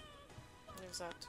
É, e no caso da Whitney, é, Será que isso é um alerta? é- é- de- Não É. deveria pai? ser separar carreira de família. Né? Pois Deveria é, vê Exato. até hoje o Luiz Até Miguel tentando no- pagar a dívida que o pai dele fez e o pai dele morreu faz tempo. Mas engraçado, tem uma cantora que eu gosto pra caramba que ela entregou toda a família. Não sei se você lembra da Selena. Ela era uma cantora latina e aí ela foi para os Estados Unidos e alcançou sucesso, foi morta e tal pela pela fã. Não sei se vocês se recordam disso. Mas ela empregou toda a família, inclusive ela Não. tinha uma banda com a família, o pai era o agente, também tocava na banda e deu certo. Ainda tem casos aí que dão É, certo. ou ela morreu antes disso De poder acontecer, errado. de dar errado, né? Exato. A Whitney É, tem esse detalhe. deu certo Até por um porque tempo, no caso né? da Whitney, não, ela empregou a família e ela não tinha pulso É, firme. tem isso também. Ela sempre foi muito controlada por, pela família. Então era, era como. Não era a família que trabalhava pra ela. Ela que trabalhava pra família.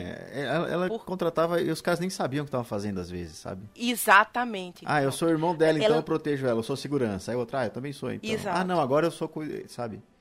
Tem um, um dos irmãos dela que ele era ficava com de vocal, né, dos shows dela, que ele disse que ele não sabia cantar. Tava ali porque ele não tinha o que fazer e tinham que botar ele em algum posicionamento, entendeu? Então ele ficava cantando baixinho lá e ok.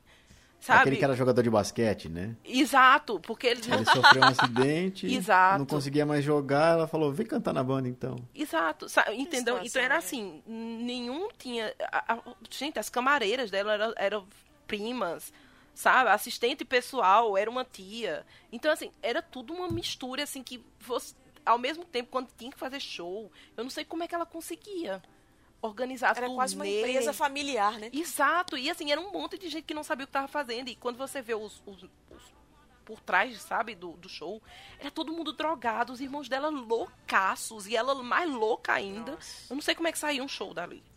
Realmente, sabe, eu acho que uma vitória Talento, foi sair um show daquela bagunça, porque era uma bagunça. E, e do jeito que saía. Porque E- era um baita show. Exatamente. Exatamente. Acho que é por me isso que, choca. que fica meio, ah, então beleza, sabe? Ela conseguia. Exato, ela dava conta. Porque, ma- ah, se bem que falam muito que essas, isso, essa, né, a, a operação do show dar certo era muito por causa da Robin. Quando a Robin Uhum. sai, quem assume isso é o Bob Brown.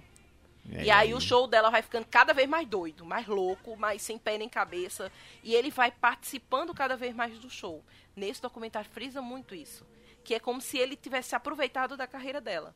Então, a partir do momento que ele começa a dominar aquilo, por exemplo, cada vez mais ela chamava ele pro palco. Então tinha turnê, Sim. era ele com ela, sabe? Ele, ela colocava ele para cantar diversas vezes. E aí Ele começou a, a se sentir assim, ah, eu sou uma estrela, eu sou uma estrela, eu casei com uma estrela, peraí, eu sou o segundo. Exato, Peraí, eu nem sou mais ninguém, né? Quem exatamente. era o Bob Brown nos anos 90? Exatamente. E, e- e esse Exatamente. Ele documento- já não tinha mais fama. e, Verdade. e quando ela faz o guarda-costas, diz que isso acentua e muito. Que aí é quando começam a surgir os- as polêmicas com ele. Que ele começa a ser preso, pego com drogas, pego com prostitutas, traindo a Whitney, começa a vazar várias coisas dele.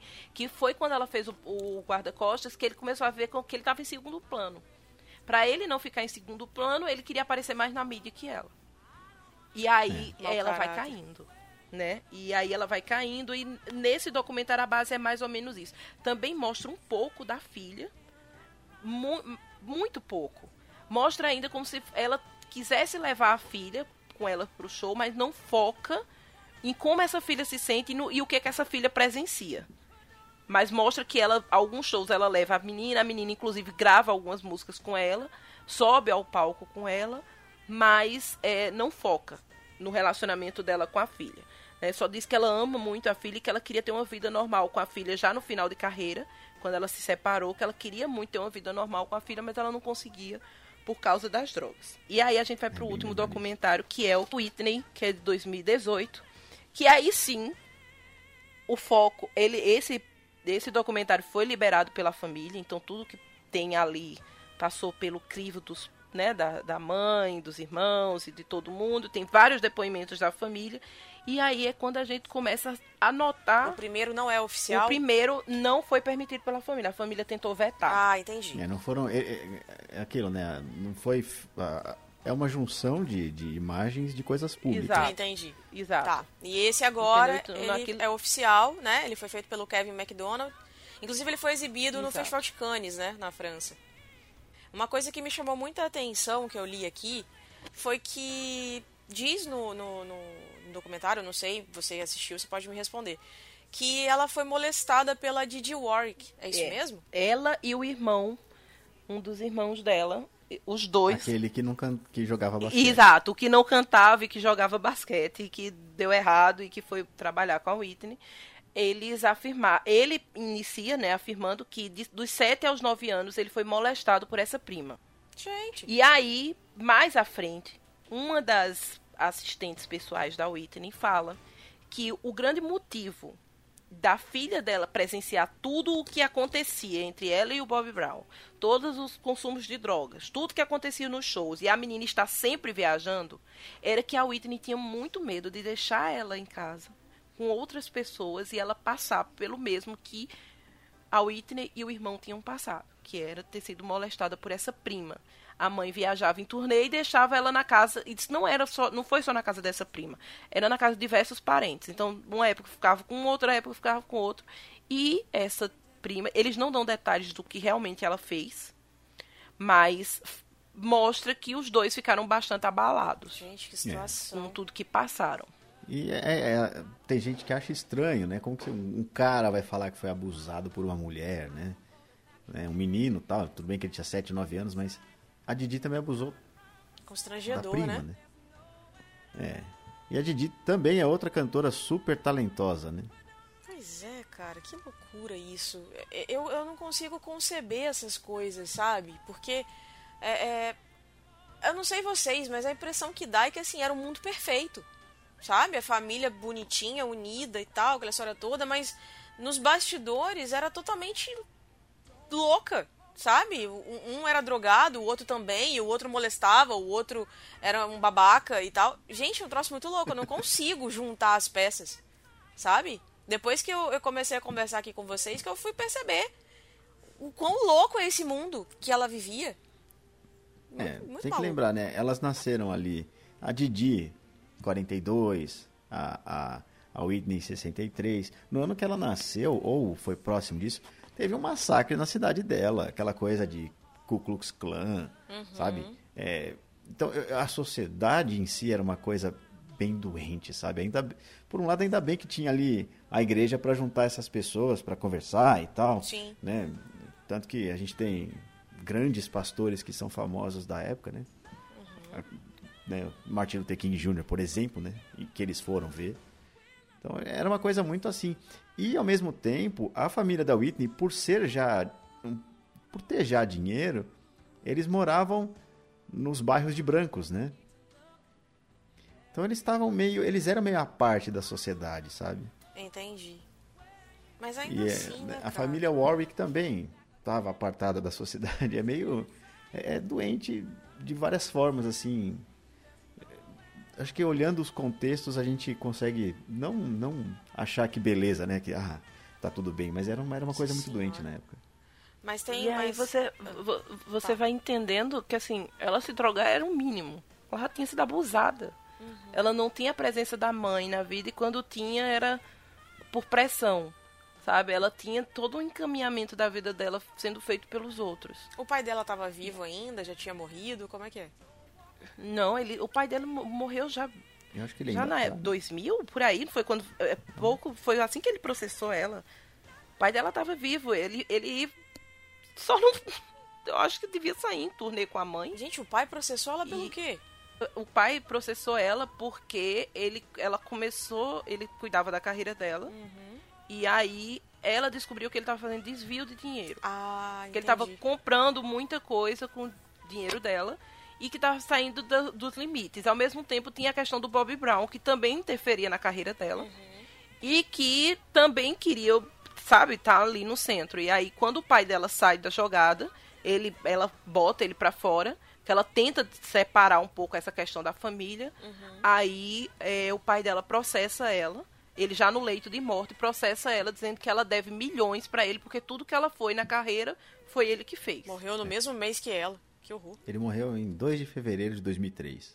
E é muito próximo da época que ela começa a, a contar que tá com vícios e, e começa a mostrar mais os problemas. E ela fala com muita dor sobre o relacionamento dela com o pai. Esse documentário, assim, o que me chocou desse documentário com relação ao outro é que eu acho, eu não entendi porque a família vetou o anterior e deixou esse passar. Porque eu acho que o anterior, ele era muito mais condescendente com a família dela e com tudo que acontecia do que o atual. Esse, eles, es- es- eles escancaram todos os problemas familiares, sabe? Da exploração dos irmãos dela, não ter noção do que estavam fazendo. A- o uso de drogas. Tem imagens, assim, que não tinham sido vistas até então, da Whitney muito acabada, assim, sabe? Por, por trás das cortinas. A, a- forma como ela era tratada, a, ela- a tentativa dela de aproximação com pessoas da família por carinho mesmo, e ela não conseguindo. E tem pra mim as partes mais chocantes, que são as cenas da filha dela presenciando coisas assim bastante absurdas. Situação, Então, gente. pai e a mãe completamente drogados, usando crack, cocaína e ela sentada assistindo. A casa É, ela até tentou proteger por um É. tempo, né? Ela tinha uma, uma moça que trabalhava pra ela, que cuidava disso. Até que a menina um dia entrou no quarto dos dois e, meu Deus do céu, o que, que ele encontrou ali, né? Exatamente.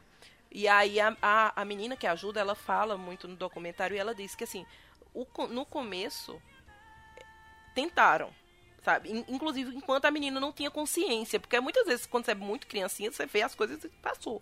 Mas só que teve um momento que assim, não tinha como não ver. E a Whitney e o Bobby Brown já estavam tão loucos que eles não, não ligavam mais.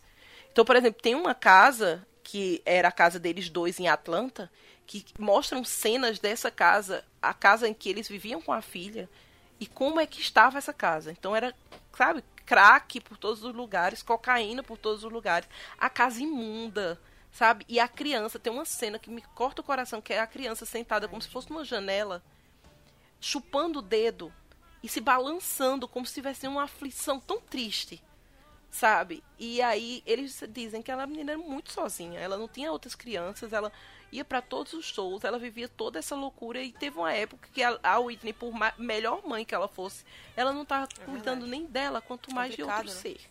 É, é bem famoso isso também, É. né? Ela, a Bob tava lá. A Bob, né? A filha da, da Whitney. Mas ela tava lá, ela era meio que uma das coisas dela. Exato. E a, e a, a, a É, Bob Bob começou a se drogar 22 anos, antes né? da mãe. Novinha. Então, no documentário ele diz assim, se a Whitney começou muito cedo nas drogas, a Bob começou antes. Então, se Eu não, consigo nem imaginar. É, agora imagina, se a Whitney começou a se drogar com 11 anos, com quantos anos a Bob começou a se drogar? Mas Esse é o tipo de coisa assim, é... Eu vou usar outra droga, vai, uma droga bem comum. Álcool ou cigarro. Cigarro acho que é mais comum porque cigarro a pessoa fuma todo dia na frente da criança. As crianças que começam a fumar, elas Você não... consome- É, assim, as pessoas que começam a fumar normalmente fumam cedo, né? E pra ela era mais uma das coisas que estava ali no uso diário, sabe? Uhum. Inclusive bebidas, no caso, né? É porque realmente é difícil você ver todo dia alguém beber e tal, né? Ah, e, e não ser aquele show todo, então, que é muito traumático. O cigarro é mais comum, né? Ela via ali. O, o- diz, né, nesse mesmo documentário que o Bob se drogava, mas não era igual ao Whitney e os irmãos dela. Ele era mais recreativo, vamos dizer assim. Eles eram realmente viciados, eles, eles iam fundo ali, eles chegavam, né, eles caíam. É, era livre Mas o que eu ia demanda. dizer é, Assim, a droga se- tava lá na casa dela. Era o tempo Exato. inteiro. Ela, E era aquela coisa que tava ao alcance da sua mão. E assim, imagina uma criança sozinha, passando por tudo isso, não tendo pai e mãe, e aí tá ali. Sabe, uma, uma fuga, uma coisa fácil. E às vezes, o- talvez o pai e a mãe nem- visse nem. Ah, tudo bem, deixa quieto, deixa ela lá. E aí ela, né, se viciou muito cedo. E aí o foco é muito essa só. E aí começa a focar muito na solidão da Whitney. O, o- a carreira dela nesse documentário não é o foco. Diferente do outro que mostrava a ascensão da carreira dela e, a- e o declínio, nesse é mais como se fôssemos focar nos motivos do declínio. E de- o que tinha por trás, sabe? É. Dela ter chegado nesse ponto. E aí você tem fala sobre a autoestima da Whitney. Tem um, um- no outro documentário também tinha e nesse tem um muito forte que era que assim, o ela odiava o próprio cabelo. As unhas dela não cresciam. Quando ela come... e talvez isso por causa do excesso de droga, é, o corpo dela começou a deteriorar, ela estava muito magra. E aí ela achava que o Bob Brown ia largar ela a todo momento e que ela tinha que se provar como uma mulher à altura dele. Então, quando surgia oportun... coisas né, na mídia de que ele estava com outra mulher, ela ficava muito pior porque era como se ela tinha que ser o que ele queria. Então, às vezes ela não estava no pique dele. Mas como ele era um homem né, extremamente enérgico e ativo e divertido, ela tinha que seguir esse protocolo, que era para ser a mulher que ele precisava, a mulher que ele merecia. E aí mostra que ela tinha crises horríveis, horríveis de, de autoestima. Ela era uma mulher muito bonita, mas ela não se achava, sabe? Ela duvidava do próprio talento. Apesar do que mostrava na mídia, das entrevistas dela, dela muito dona de si, ela duvidava do próprio talento, ela tinha muito medo do que as pessoas achavam dela e da- das opiniões e do que a família ia pensar dela. Ela diz que tinha muito medo da mãe achar que ela não era uma boa pessoa e que ela não, é- não E tivesse vamos voltar na questão dela. da sexualidade né? também, né? Que ela amava É. a Robin, claramente. As duas se amavam, né? E tinha a questão da culpa, da É. etc. Ela, ela em momento nenhum se posicionou contra a Robin, é, mas disse que o o relacionamento a Robin só foi embora por causa do Bob Brown, que disse que ele chegava a bater na Robin. Eles partiam para agressões físicas e que muitas vezes a Robin conseguia bater no Bob Brown e que ele não suportava esses momentos em que a, Bo- a, Bob, a Robin era mais do que ele. E aí Ah, ele começou a dominar a Whitney para que ela se afastasse. Como ela tinha uma filha com ele, tinha um casamento com ele, ela não queria que nada destruísse essa coisa, que, sabe, a família que ela achava que que tava, que era boa. Ele é o E tem muita declaração- Ele é o típico abusador, né? Exatamente aquilo que a gente falou no episódio passado sobre relacionamentos abusivos. Ele era literalmente um abusador, cara. E, mas o pior, É, às vezes ele é retratado assim e às vezes E não, né? Exato. Porque, além de se você for olhar o jeito o doentio. Sabe quando a gente co- conversou que a gente disse assim? Às vezes tem relacionamento abusivo que são de ambos os lados. Sim. Era abusivo de ambos os lados. Era uma Entendi. dependência dela que não tinha sentido. E ao mesmo tempo, ele tentava se sobressair. Então, assim, era uma queda de braço. Por mais que ela não quisesse, ela era mais famosa do que ele. Sabe, sabe quando o homem se sente menor, dito Uhum. os padrões sociais, que ele é menor porque ele não sustenta a família? Tipo o marido da rainha da E aí Inglaterra. Exato, exato. Né? Exato.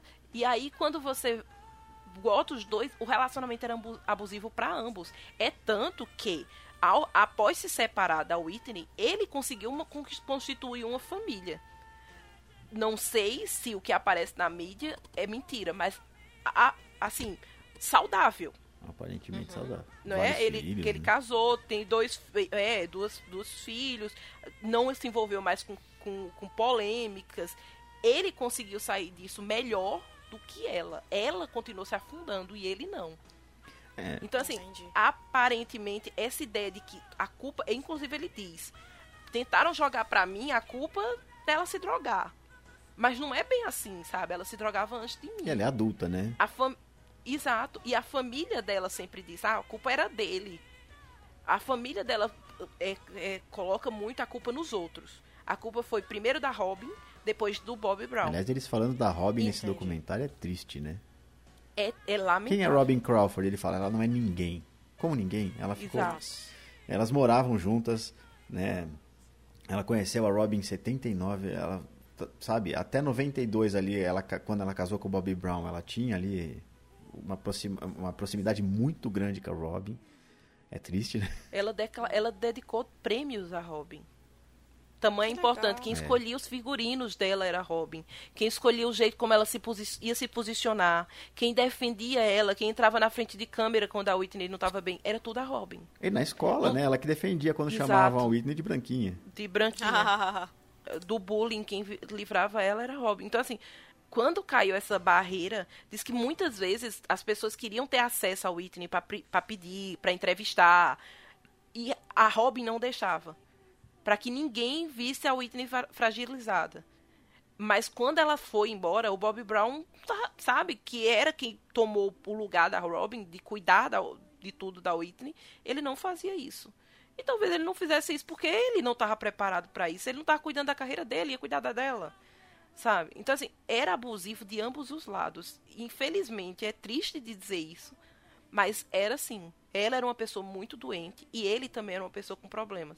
Então, era aquela receita bombástica que quando junta não tem como dar certo. E, e, assim, tinham coisas que, pra, pra, junta, pra juntar ainda aí, tinha coisa que dava muito certo. E isso era um problema também, porque ah, tem um lado bom, né? Você ainda consegue, você ainda tenta manter, né? Exato. você- Exato. Porque ele animava ela, ele fazia ela rir todo dia, ele era divertido e tal, não sei o que, né? Dizem que foi bom pra ela, ao mesmo tempo que foi a, a- queda dela, né? E é basicamente isso. Assim, docu- esse documentário, pra mim, ele me chamou mais atenção. É, apesar de você ver que ele, é- certos, certos momentos, ele é muito doutrinado pelo, pela fala da família. Mas ele revela mais sobre a Whitney. Ele não tem muito medo de mostrar cenas muito pessoais. Assim, tem muita gravação feita com ela. Tem gravações dela se drogando. Tem gravações dela dentro de casa, convivendo com amigos, assim. E, e aí você vai vendo muito mais, sabe, coisas que você não, não tinha acesso, e que você podia supor, mas nesse documentário fica muito aberto. Então, é triste. É, você admira a mulher por ela ter resistido tanto, porque ela realmente ela resistiu muito por tudo que ela passou e ela não tinha ajuda nenhuma. Então, tem frases, ela tem alguns trechos que ela fala assim que ela pedia ajuda e ela não tinha, sabe? Tem horas que parece que ela só queria alguém assim perto pra afagar e não tinha, Mas como todo mundo que tava do lado dela tava fazendo a mesma coisa, Exato. né? sabe? Poucas pessoas a gente via com responsabilidade. Essa, essa assistente que cuidava da filha dela, que foi quem encontrou ela, né? Encontrou ela na banheira.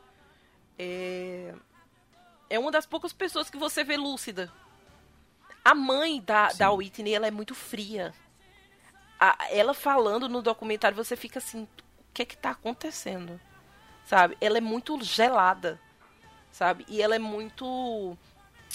É, a Whitney cantou o que cantou porque eu ensinei. Tem muita gente que sabe cantar, mas eu ensinei certo. Ela só era o que era porque eu estava lá. Porque eu mostrei o caminho pra ela. Senão ela não tinha chegado a tão ponto, sabe? E, tipo, sua filha tá morta, cara. sabe? A gente tá mor- Aqui o documentário tá revelando todas as tristezas e agruras da sua família. E você realmente ainda tá com essa prepotência toda de que você fez o certo. Que realmente o seu papel você fez. Ela não chega nem a citar o abuso que a Whitney sofreu. Ela, ela não fala. Os irmãos dela falam, mas ela não. É, é completamente de negação. Uma tia, né? Ou uma prima, não lembro quem que fala. É, também. Tem uma familiar que também isso fala assim. Ou seja, Mas- mais uma familiar conhecia a história. né? Exato. Não era uma coisa entre os irmãos. Era uma coisa que é, ela já tinha contado para algumas pessoas. Ninguém achou que era algo digno de nota de ah, essa pessoa tem que se tratar, sabe? Ah, Tem alguma coisa muito errada aqui.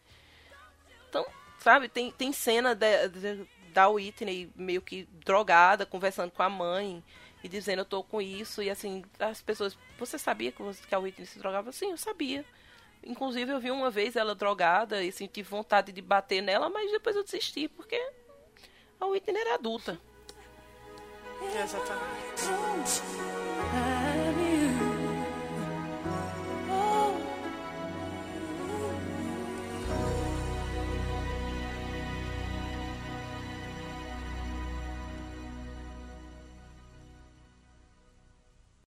This is the Heartbreak Hotel. This is the Heartbreak Hotel. This is the Heartbreak Hotel. This is the Heartbreak Hotel. You said you'd be here by nine. Depois de toda essa conversa interessante, importante, pra gente conhecer um pouco sobre a carreira da maravilhosa Whitney Houston, eu queria saber de vocês qual é a música delas que vocês mais gostam. Dificultou. Peguei Dificultou. pesado, né? É, só um pouquinho assim. Aí eu queria saber de vocês qual a música e por quê. Pronto, vou dificultar Caramba, mais tu ainda. tá piorando muita coisa. Eu que eu vou piorar mais. hein? Já não tava boa, e agora ficou mil vezes pior. Eu vou, eu vou colocar uma pra tirar da lista, então, só aí depois a gente fala outra. Pode ser. I Will Always Love You é uma música inacreditavelmente, incrivelmente maravilhosa. Ela é extremamente bem cantada, mas eu não aguento mais É, essa música. pra mim é igual a música do Titanic. É. Eu- gente, não, não me emociona mais, Exato. que já bateu. É isso aí. E interessante se vocês forem observar é que em qualquer programa de talk show, programa de The Voice, qualquer coisa, todo mundo canta essa música. Não tem um que não cante. É impressionante. Sim. É porque parece que é prova de que você sabe cantar.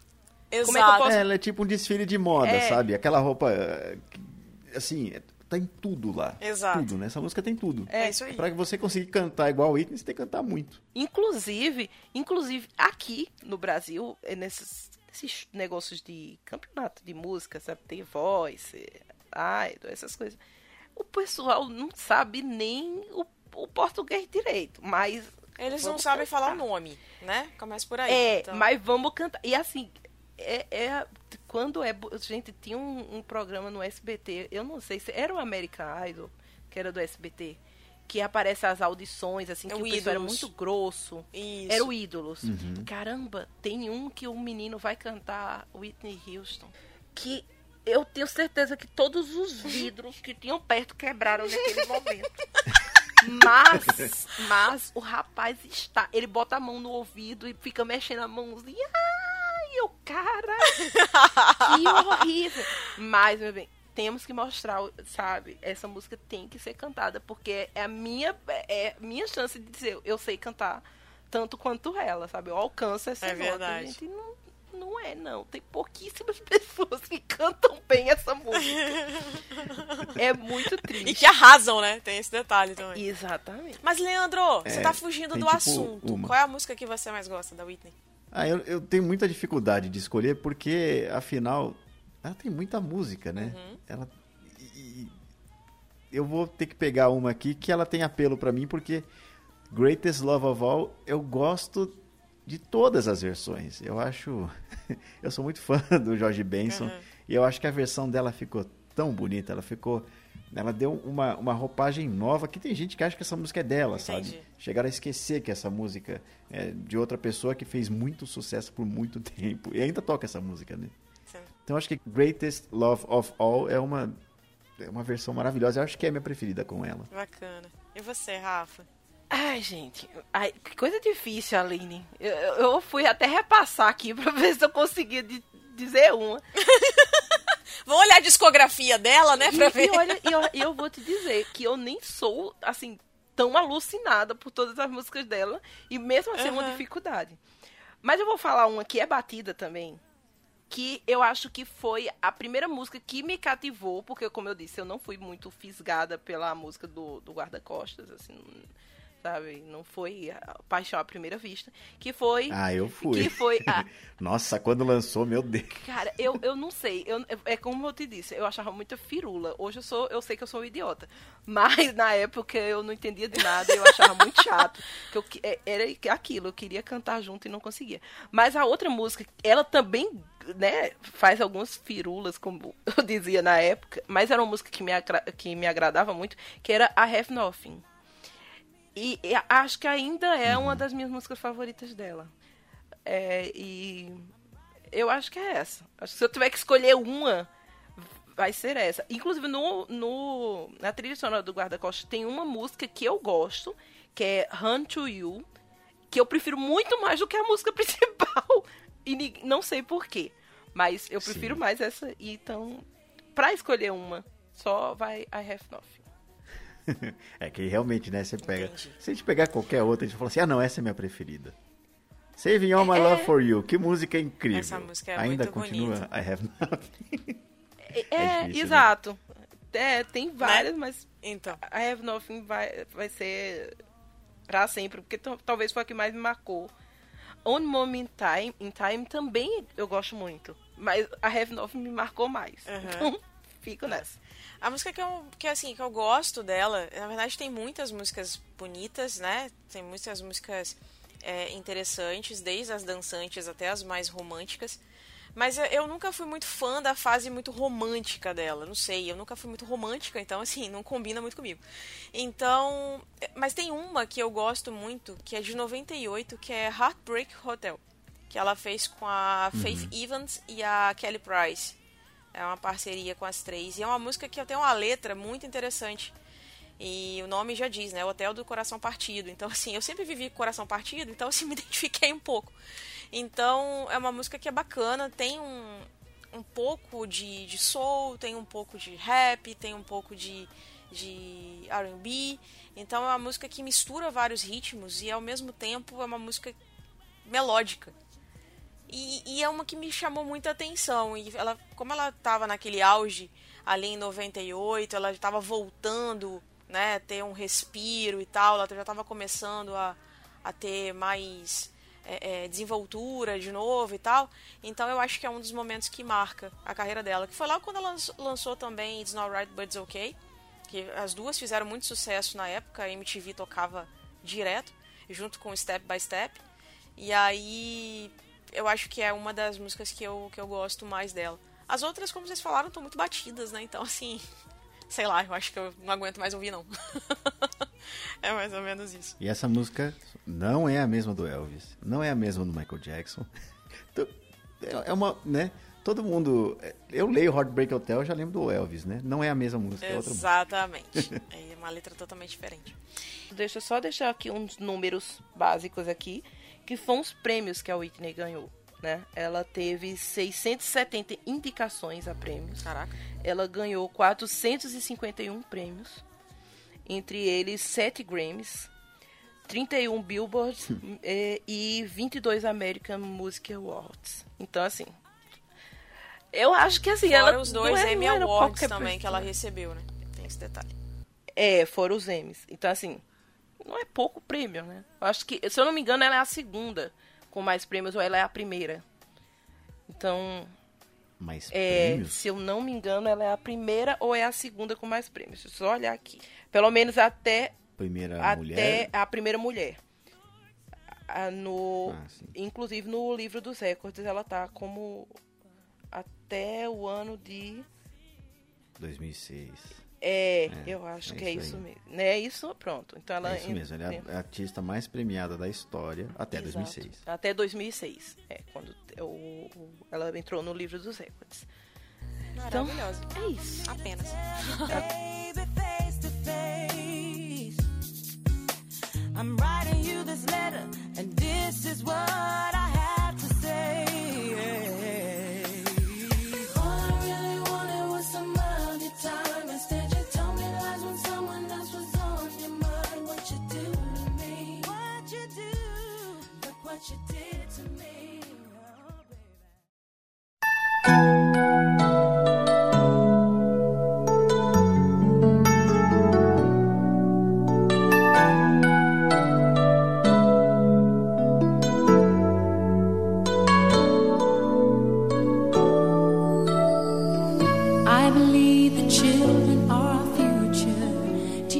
Assim, a gente falou de música, mas ela também era uma boa atriz.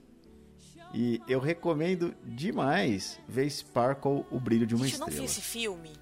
É muito bom. E ela, Sério? assim, quando.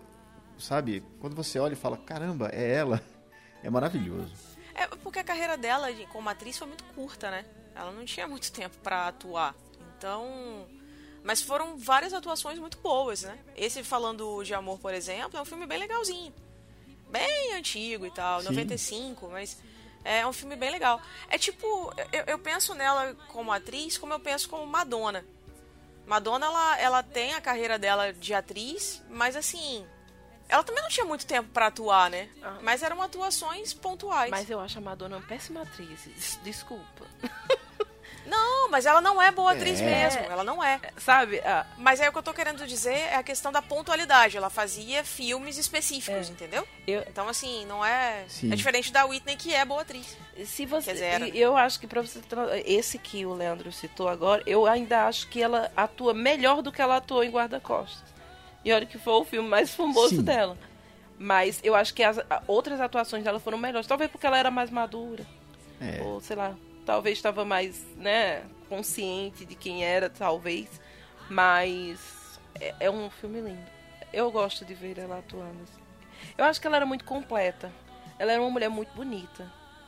Ela era muito elegante, ela tinha uma postura muito, muito Sim. muito Charme, muito, né? É, ela tinha não era um, um charme forçado. Ela era naturalmente charmosa. Ela parada sem fazer nada, você já olhava pra ela, sabe, com um, um charme inacreditável. Assim. As capas do- dos álbuns dela eu achava muito bonito. Eu achava muito muito diferente, assim, sabe, o, o jeito como, ela, como ela se posicionava. Então, assim, eu acho que ela sempre foi uma mulher muito elegante, muito bonita. E era muito completa, assim, uma boa cantora, uma boa atriz. Agora tem uns shows que são muito tristes. Se você procurar na internet shows em que ela já estava. é, nesse último documentário, inclusive, mostra. é, shows em que ela já estava caindo. Nossa. Porque ela entrava muito drogada.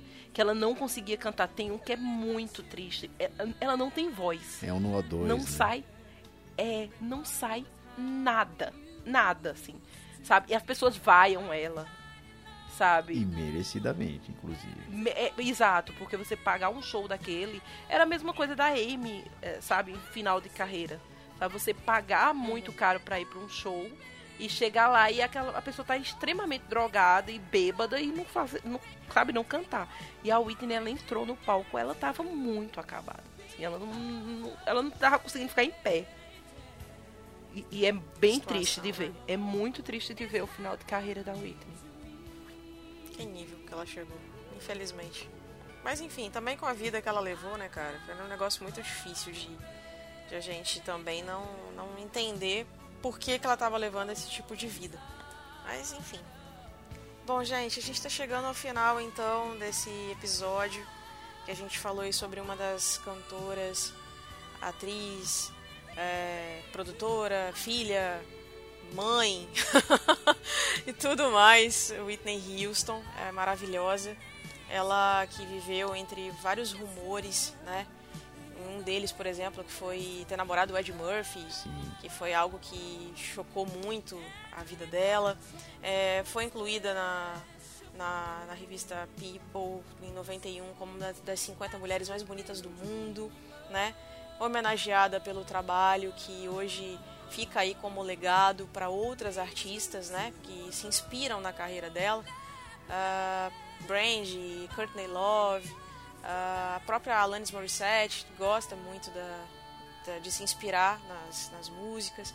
Então a gente tinha que trazer aqui hoje essa, essa mulher maravilhosa para a gente dissecar um pouco a carreira dela, trazer um pouco de informação para vocês e também incentivar a ouvir as músicas, a conhecer um pouco a obra e mostrar também que além da- dos, dos problemas que ela passou, que ela tinha sim uma vida bem legal na, na carreira, né? Ela tinha amor pela filha e tal, enfim. Então eu queria agradecer muito a vocês dois por terem estado aqui comigo. Rafa, obrigada mais uma vez pela sua companhia, pela sua contribuição, pelas suas dicas. Você é maravilhosa. Oh, meu bem, obrigada. E eu quero agradecer também ao Leandro do Fermata Podcast por ter vindo aqui contribuir com a gente com esse tanto de informação. Gente, ele é uma enciclopédia humana. Obrigada, Leandro. Obrigada por ter vindo. Bom, eu que agradeço o convite, Aline. Eu- é muito bom gravar. Muito bom gravar de novo com a Rafa. Sempre uma amiga minha, já de bastante tempo, né, Rafa? É, isso que eu ia dizer. Ah. Eu, eu, eu e o Leandro, a gente, eu tenho um carinho muito grande pelo Leandro, tá? O Leandro, pra quem não sabe, ele É. faz um dos podcasts que eu mais amo no mundo, que é o Ergo. Eu sou fã incondicional Ah, do Ergo. também? Eu não falo sabia. pouco. Não, Olha é, só. tá. eu falo pouco de podcast no- porque eu gosto, mas o Ergo é um dos que eu mais gosto. Inclusive, eu já participei de lá algumas vezes. E aí acabei conhecendo o Leandro por podcasts e como pessoa. E o Leandro me escuta falar muita besteira, tá? Quando eu quero entender alguma coisa de música, é com ele que, que eu. É pra ele que eu corro. Não só questão de música, né, Leandro? A gente conversa sobre muita coisa. E ele me orienta muito quando eu tenho alguma coisa muito mais teórica, quando eu quero discutir alguma coisa que. sa- Não, quando tem, sei lá, dúvida, né? aconteceu algum fato assim que me deixou chocada. Por exemplo, no dia que eu assisti o, o documentário do Michael Jackson, a primeira pessoa que eu corri foi o Leandro. Leandro, por favor, socorro. Veja isso, porque eu não, eu não posso Preciso falar, isso né? Sabe? E aí, é, a gente Entendi. conversa já faz muito tempo. Eu tenho o Leandro como um grande amigo. E é sempre um prazer gravar com ele. E, e realmente, ele é uma enciclopédia. Ele diz que não é especialista em música, mas ele é sim. Não é? Tá? Ele é, ele é minha base de música. Total então não diga que não é, porque senão eu vou estar perdida. Então, quando eu preciso de dicas, quando ele descobre alguma música boa, quando ele descobre alguma coisa nova, ele é comigo que ele conversa, que é pra mim que ele manda e eu fico, ó, Maravilhoso. muito agradecida. Então, foi muito bom gravar com o Leandro, eu tava com saudade já. Leandro, se algum ouvinte quiser te acompanhar, onde é que ele te encontra? Tá, então os podcasts que eu faço parte são vários, na verdade. né? Lá no Fermata, é fermatapod.com.br. Então lá a gente tem programas de música em geral, sem preconceitos, assim. A gente tem metaleiro, sim, a gente tem gente que gosta de, de tudo que. É, de rock, de. Tem, a gente tem programas de sertanejo, de música eletrônica, então a gente não tem essa coisa, né? E aí lá vocês vão encontrar então o Fermata, que a gente fala sobre música. A gente tem o Onstage, onde a gente fala sobre shows. A gente tem o Tracks, onde a gente faz reviews de disco. Inclusive, vou fazer uma indicação do meu último Tracks aqui sobre Tears for Fears, né? Um disco do Tears for Fears. Maravilhoso. Maravilhoso. E aí tenho o Ergo, que é um podcast meio que eu dou contexto sobre uma música. Ele é mais ou menos isso. O que que aquela Legal. música, o que que aconteceu para aquela música ser gravada, né? Então, Que interessante. é, se você gosta de Esse eu não música, eu conhecia, acho não. que você gosta, dá uma chance e vai lá no Fermata. Peguem os lenços. Ah, Que é. né? legal, cara. Peguem os lenços pra, pra escutar o erro, tá? Por favor, todo, É. não sai de lá sem de- derramar pelo menos uma lágrima. Ai, gente, eu quero É, ouvir já. é, já é. virei fã. É bem emocionante. Caraca, quero, quero muito. Eu, eu gravei o tracks com com William Floyd. A gente Sim. falou sobre a Madonna. Foi sensacional, cara. Adorei. Eu adorei o formato do programa. E já quero participar de novo. Aí, ó, já fica a dica. É, o Tracks é legal que é bem curtinho, né? A gente vai É. fala sobre. Você gravou Aham. sobre Alanis, não foi? Não, eu gravei Não. sobre a Madonna. Madonna, verdade. Você acabou de falar da Madonna. Exato. Alguém gravou da Alanis. Mas foi, eu lembro, eu ouvi acontece. sim. É, o-. Tracks é bem curtinho, isso é bem legal. É uma é indicação de disco, né? Sim. Mas é é bacana porque Só que assim, aí, você discorre acontece. Uhum. um pouco sobre o artista, né? E aí fala sobre as músicas também, né? Você fala pouco sobre a história delas e tal. E eu achei isso muito legal. Esse formato é muito bacana. Pra quem é fã, pra quem quer conhecer, fica aí a dica. Fermata Podcast e o Ergo, não é isso? É isso aí. Bacana. Queria agradecer de novo a presença de vocês. E caso vocês queiram entrar em contato, provavelmente deve ter ficado alguma coisa que a gente não falou sobre a Whitney. Quer falar, quer dar sugestão, quer mandar beijo, qualquer coisa parecida, entre em contato com a gente no noarcomelas.gmail.com. A gente está também nas mídias sociais, o arroba noarcomelas, que é no, Instagram.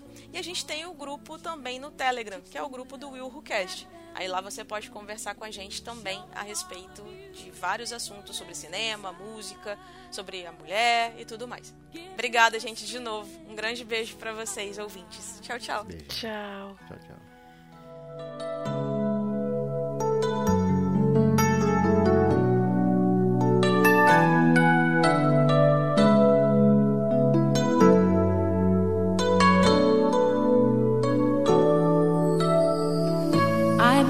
The children are our future. Teach them well and let them lead the way. Show them all the beauty they possess inside.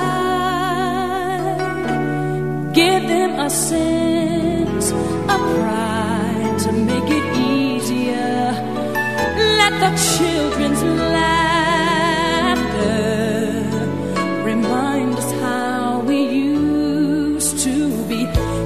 Everybody searching for a hero. People need someone to look up to.